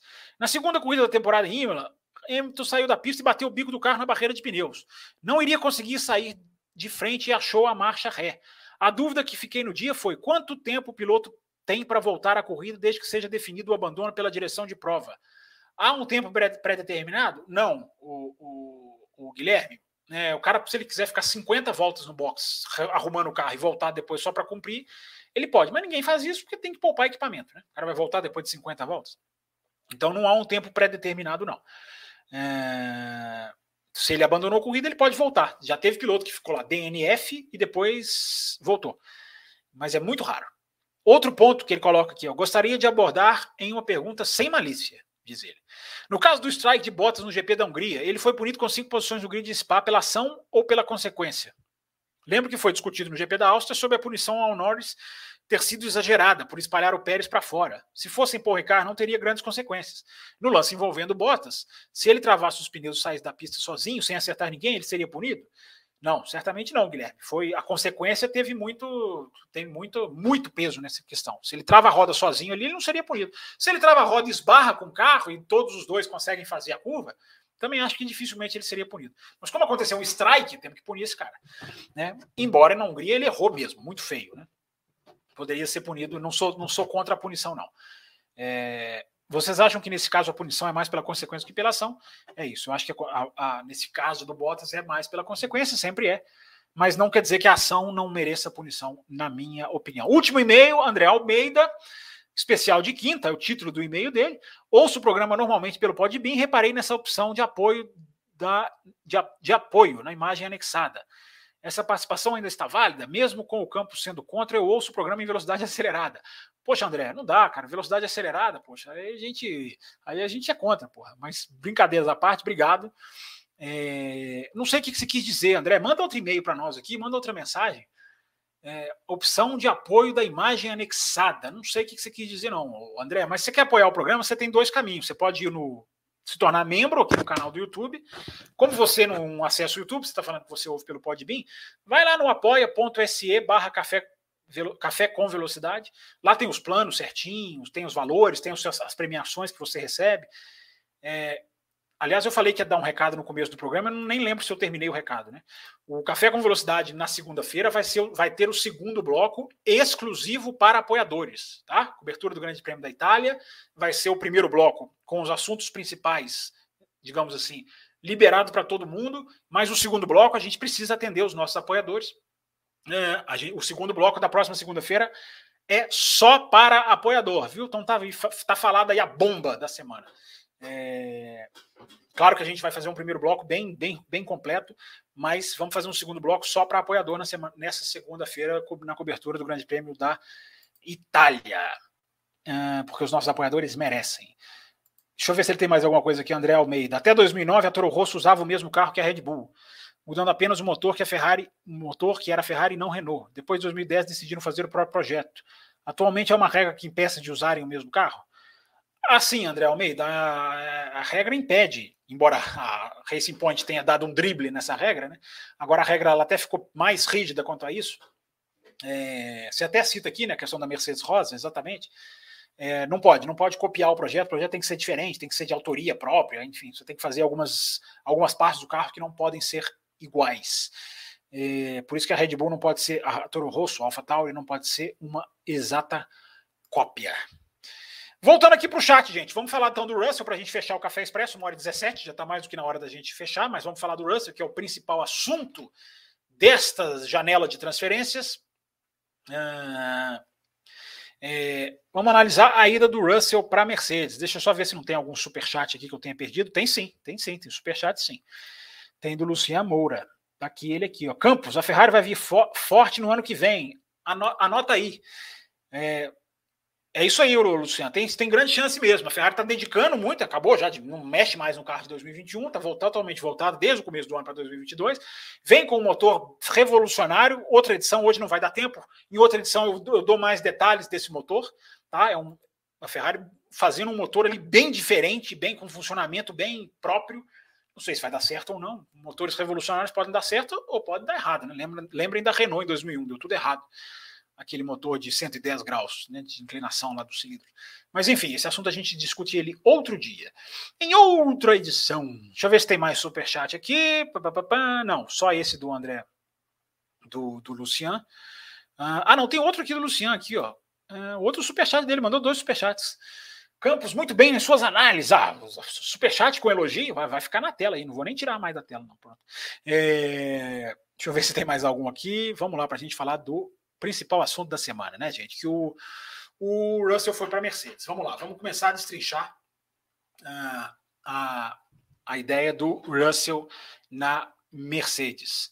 É, olha esse superchat aqui, gente. Olha este superchat. O Raposo, hora de acabar. Raposo, eu nem falei do Russell na Mercedes ainda. Você quer acabar o programa? Não, vou te bloquear aqui. Não vai ter superchat seu mais, não. É, vamos falar então rapidamente aqui do Russell, gente. É, quem quiser, inclusive, mandar suas mensagens. Assunto agora é George Russell. É, vamos lá, gente. O Russell, a ida do Russell para a Mercedes, eu acho que é aquela história do não tinha como não ir. Né? Chegou num ponto em que não dava mais para ignorar. Né? Performance tem que contar, performance tem que importar. E a performance do Russell chegou, eu acho que num ponto é, de não tinha mais como ignorar. O X da questão do Russell, gente, é como o Russell vai se posicionar para 2022. A posição dele dentro da Mercedes vai ser fundamental para o futuro dele. Porque ficar só sentadinho, apanhando e esperando o Hamilton abandonar a carreira, não, eu vou dar mesmo que eu tome aqui meio segundo, seis décimos, o cara me estraçalha nas corridas. Né? Na hora que o Hamilton aposentar, o Hamilton vai. Tem muita gente esquecendo disso, né? A cadeira do Hamilton ficará vaga. Equipe de Fórmula 1 tem dois carros. Se o Bottas, se o Russell ficar muito relaxado, na hora que o Hamilton sair, a Mercedes vai atrás de um grande nome. E aí fica mais difícil para ele. Então ele precisa se impor, sim. É, é fundamental para o futuro dele. Mesmo que o futuro do, do Russell seja no pós-Hamilton, vamos chamar assim. Entende o que eu estou dizendo? Essa é a análise que eu acho interessante de ser feita. Mesmo o Russell tendo o futuro, sendo o futuro pós-Hamilton da Mercedes, ele não pode ficar lá para trás. Ele tem que se impor, ele tem que se colocar. O Leclerc é um grande exemplo de um piloto que soube se colocar. O Leclerc chegou na Ferrari com um discurso miudinho, com um discurso ali, vozinha baixa, voz fina, não peitou ninguém. O Leclerc foi lá e usou o cronômetro, porque essa é a melhor, o melhor remédio contra um jogo de equipe ou contra se tornar um piloto subserviente é acelerar, é o cronômetro. Então, eu acho que o Russell vai ser esse, vai ter esse, essa questão decisiva para ele ajustar, para ele trabalhar, para ele não não ficar ali como, ah, não sei, porque tem muita gente analisando assim, né? Não, é só o Hamilton sair, ele vira o primeiro piloto e acabou. Não é tão simples assim, não. Quando o Hamilton sair, vai vir alguém. Se ele já tiver com tamanho dentro da equipe, esse alguém que vier, eu não vou concordar com isso, mas certamente vai ser um piloto número dois. A Mercedes vai querer um, um, um borra-botas, sem trocadilho. Ah, o muito da contratação do Russell, gente, eu acho que é importante a gente analisar, é por causa dos qualifies. Eu acho que o Russell talvez seja um dos primeiros pilotos a ser contratado 90% por causa de qualifying. Né? Não que o Russell seja ruim em corrida, mas a grande, a grande estrela do Russell brilha nos é, qualifies. Aqui um, um, um, um, um superchat aqui no Botequim GP, Will, pedindo dois blocos, né? Você vê, né? Um superchat querendo acabar o programa e outro. Por isso que eu tô sozinho aqui, os caras não se entendem. Uh, o Russell tem um. O Russell em qualifying, gente, é uma coisa muito assustadora. Né? Os qualifies do Russell não só são fortíssimos, como ele tem os, os ápices dos ápices, né? Aquele qualifying em Mugello no ano passado, em que ele só, ele só conseguiu largar na frente do Latifi porque ele saiu da pista e continuou com o pé embaixo né? Ele sai ali na, na Savelli, né? Depois da, da Casa Nova. Uh, e ele continua com o pé embaixo, ele passa na brita, as quatro rodas na brita, com o pé embaixo, entra nas, nas arrabiatas, consegue fazer mesmo assim um tempo melhor do que o do Latifi. Esse qualifying de, da Bélgica agora é um qualifying histórico, né? Qualifying da Bélgica a gente pode contar que existiu mesmo, né? apesar da chuva. É, então, gente, assim, o cara tem 50 a 0. O cara tem 50 corridas na Williams, 50 a 0 contra os seus companheiros de equipe. Por mais que um seja o Kubica, por mais que o Latifi não seja nada dessas coisas, 50 a 0 na Williams é muito forte. Né? O cara que é super bom em qualifying, ele perde ali um, dois, três, quatro qualifies por ano, enfim, mas 50 a 0, gente, o cara é uma coisa especial em qualifying mesmo. Então, essa análise do Russell é importante é, ser colocada. Muita gente colocando se ele vai fazer pressão no Hamilton, né? Que eu, até eu estou dizendo. Eu acho que a contratação do, do Russell é, é, coloca muita pressão no Pérez.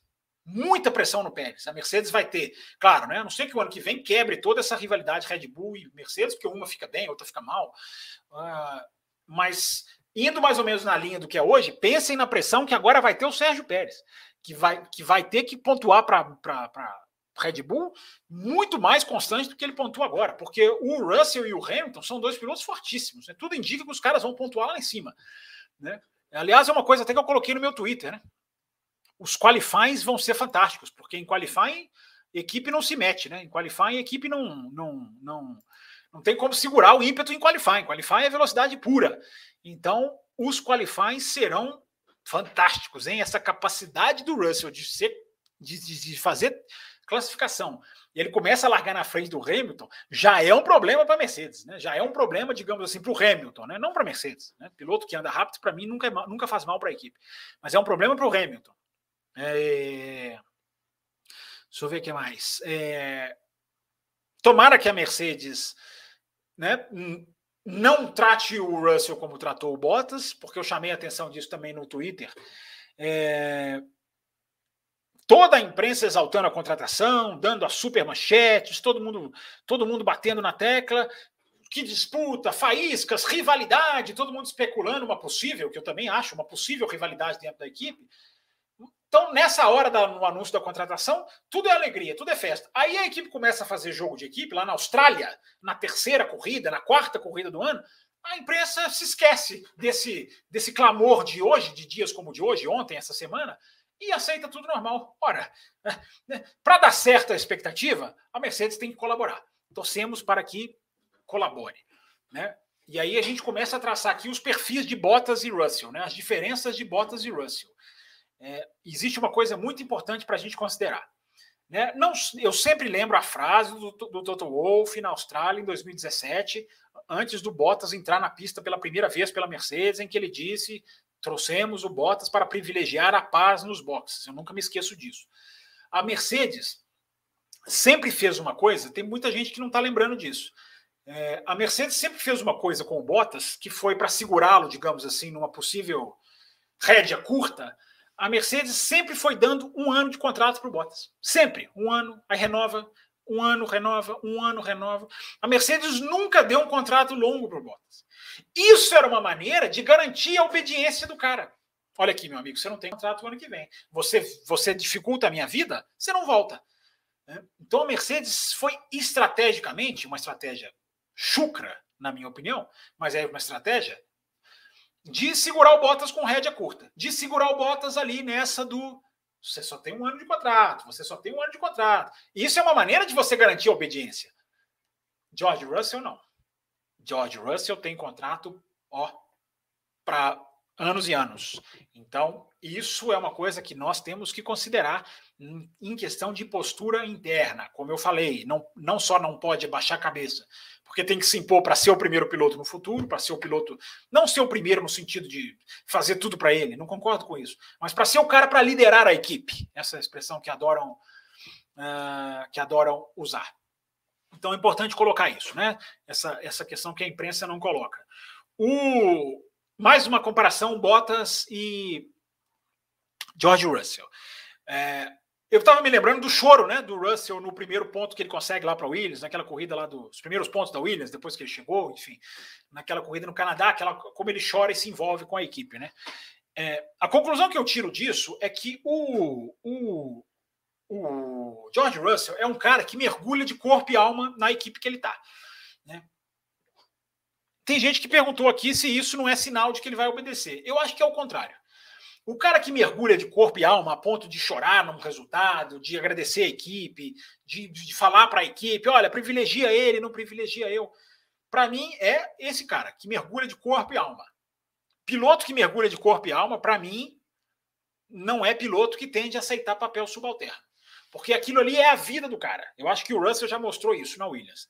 Né? O cara foca mesmo, o cara vive aquilo ali. Não é igual o Raikkonen, que falou, quando se aposentou agora, falou: a Fórmula 1 nunca foi, nunca foi a minha vida. É direito dele. Enfim, ninguém tem que fazer aquilo ali do jeito que a gente acha que, que é para nós.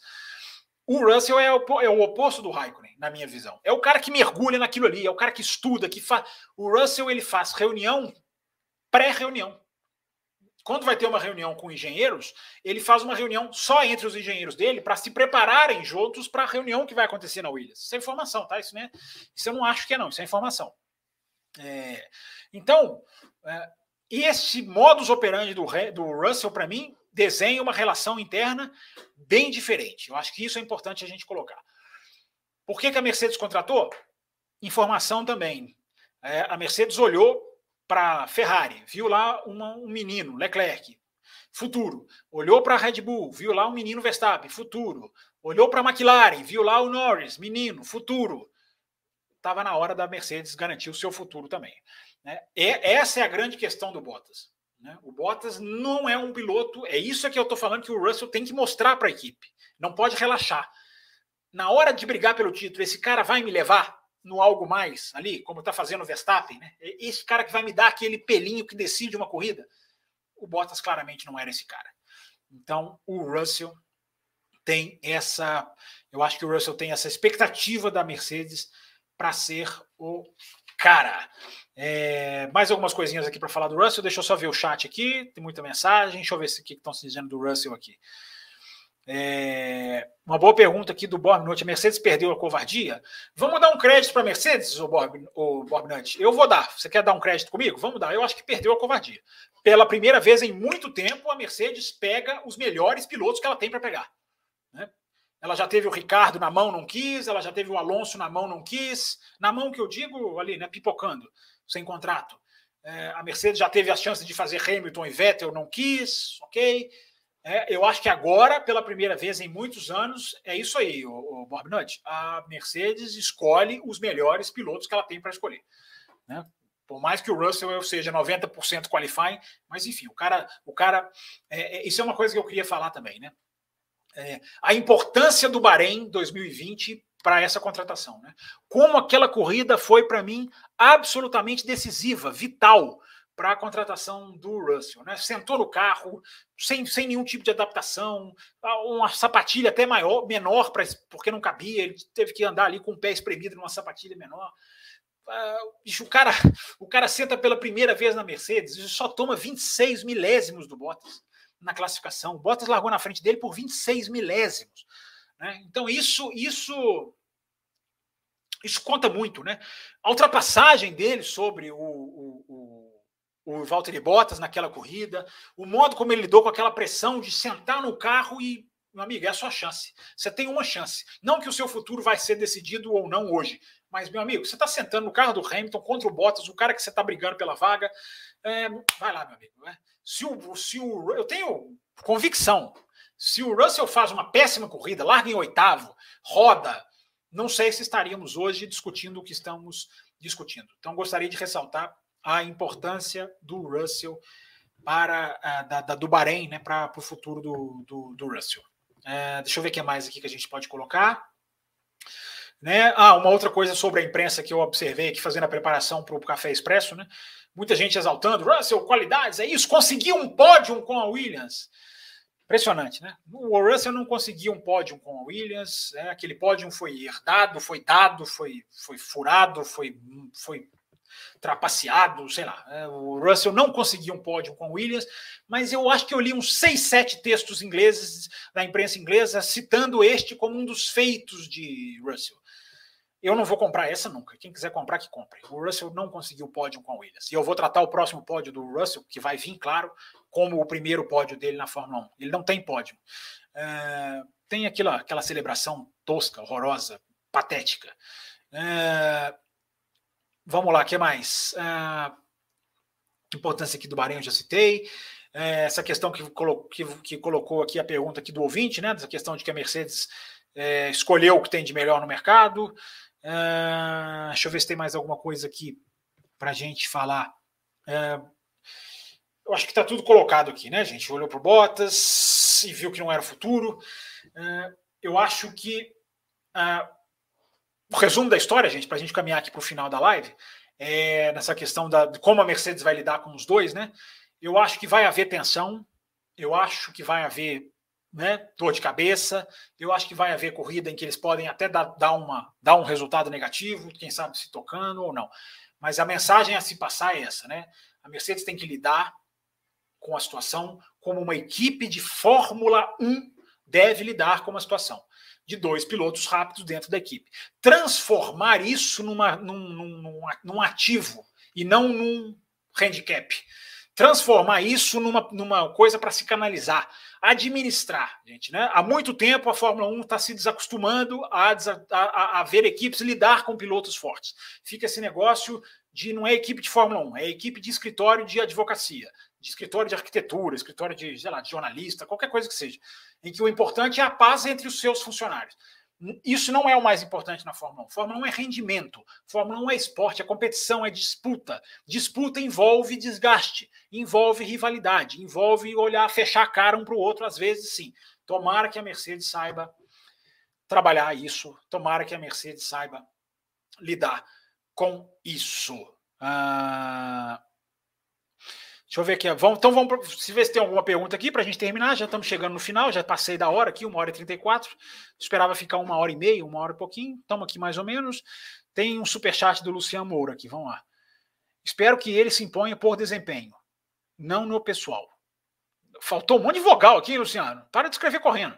É, mas enfim, falando sério é, no desempenho e no pessoal, Luciano. Eu acho que as duas coisas contam. Claro, sem o desempenho não tem como.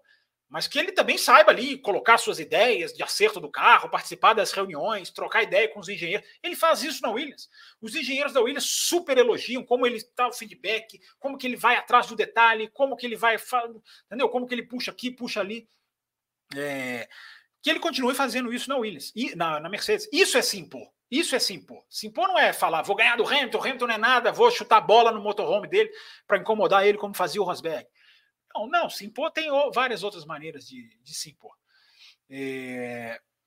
Deixa eu ver aqui mais alguma coisa, gente. Vocês estão, vocês estão comedidos aqui com o assunto Russell. Já estava na hora da Mercedes dar a chance a um piloto do seu programa de jovens. É isso aí, Atlan, concordo. É... Lucian Moura, Leclerc venceu o Vettel no desempenho, não chegou no nível pessoal. Ah, chegou um pouquinho, né? Chegou um pouquinho de, de um, um, encarou o outro naquela hora de trocar a posição no qualifying de Monza, um tinha que ficar na frente, o outro ficou. É, foi muito desempenho, mas o, o, o, Leclerc não baixou a cabeça, não. Hein? Teve aquela ordem que o Leclerc não quis obedecer. É... O Pedro Henrique coloca aqui legal, aqui lembrando que o currículo do Russell, né? Já nos mostra o quão ele é da velocidade da luz, é verdade. Campeão de GP3, campeão de Fórmula 2. Fórmula 4 ele ganhou? Não tô lembrado, não, Pedro. Mas se você está falando, tá aí, tá registrado. É, GP3, Fórmula 2, ganhou tudo no primeiro ano. É, então é isso aí, gente. Rapidinho aqui do Grande Prêmio da Itália, tá? Lembrando aqui que vai ser a sprint, né? Temos corrida sprint, ou seja, amanhã, já na sexta-feira, para quem está ouvindo aqui, para quem está acompanhando ao vivo, já tem qualifying. Olha que legal, né? Muito legal esse formato da sprint que tem que tem ação nos três dias, né? Isso, essa conclusão a gente já pode tirar da Inglaterra, né? É, é o termo de ação do final de semana é muito melhor, né? muito mais atrativo, muito mais, é, muito mais é, convidativo, tudo vale. O primeiro treino é o único que os caras têm para acertar o carro. O segundo treino de sábado de manhã podiam tirar, não tem muito efeito, não tem nada. É, um outro registro que eu quero fazer de Monza aqui, né? É uma pena que não vai ter o Raikkonen, né? porque o Raikkonen, eu acho que seria uma despedida de Monza para ele, né? A torcida em Monza tem muita tem muita sexta eu estou ocupado, diz o Bom. Faz como eu, eu também estou ocupado na sexta. Assiste, assiste tudo depois, como eu faço. Mas só contar um caso do Raikkonen aqui rapidinho, né, que mostra como o Monza seria um ponto de despedida legal para o Raikkonen, como a, a, torcida da Ferrari gosta muito dele. Né? A primeira vez que eu fui em Monza foi em 2013. Né? O Raikkonen estava na Lotus. E Ficando ali no espaço que os pilotos Monza tem uma, uma característica que o piloto sai lá dos motorhomes e ele tem que passar por, um, por, uma, pela, por uma via de acesso pública para chegar no estacionamento. Né? É, a não ser que o carro vá lá dentro buscar ele, mas os pilotos entendem isso e poucos usam essa prerrogativa. Então os pilotos passam ali, ficam passando ali, e o público se junta ali depois do, da classificação, enfim, na sexta-feira, depois dos treinos. Fica todo mundo ali tietando. Eu fiquei ali, não estava tietando, mas estava ali observando. E, e, é impressionante na hora que o Raikkonen passa. É, a, a, a, multidão que vai em cima do Raikkonen. Eu acho até que foi mais do que o Felipe Massa. Viu? Ele foi mais tietado que o Felipe Massa, que era piloto da Ferrari em 2013. O Raikkonen já tinha sido piloto da Ferrari, já estava na Lotus. Então eu me lembrei disso nessa semana, porque eu acho que seria um lugar para a torcida se despedir do Raikkonen. Né? A torcida da Ferrari gosta muito do Raikkonen, e é uma pena que ele não vai estar, porque ele continuou testando positivo e vai ser substituído lá pelo Kubica, né? que, que foi bem, Kubica até foi consistente na Holanda, mas enfim, o Kubica faz número, né? É, repito, apesar de ter ido Muito bem. É, esse GP da Itália vai ser o primeiro que não tem um campeão pela Ferrari, que, um, que não tem um campeão pela Ferrari. É, o, é verdade, sem o Raikkonen, né? E o Islam Pacheco diz aqui, verdade. Se ele falasse mentira, eu, eu, ia, eu ia dizer que é mentira, mas ele corroborou. E também, né, gente, coloquei isso no Twitter hoje, é o quinto grande prêmio da Itália em um ano. Olha que coisa impressionante, né? Quinto grande prêmio da Itália um ano sem, nenhum, sem ter feito nenhuma rodada dupla, né? Repetido corrida na mesma, na mesma pista. Então é isso aí, pessoal. Deixa eu ver se eu esqueci mais alguma coisa. Já passei todos os e-mails galera do chat, tudo colocado aqui. Fizemos aqui então uma reflexão um pouquinho diferente, né? Sobre Bottas, sobre Russell, sobre Albon. Voltamos na segunda-feira, cobertura do Grande Prêmio da Itália. O bloco, o primeiro bloco aberto, o segundo bloco só para apoiadores. Essa decisão já foi tomada pelo excelentíssimo senhor Raposo. Então, olha, muito obrigado. Apoiem o café lá, tá? No apoia.se barra café com velocidade. Deixa eu colocar o endereço aqui na tela, não ficar bonitinho, né? terminar aqui com o endereço bonitinho. Para quem quiser, a gente teve apoiador entrando essa semana.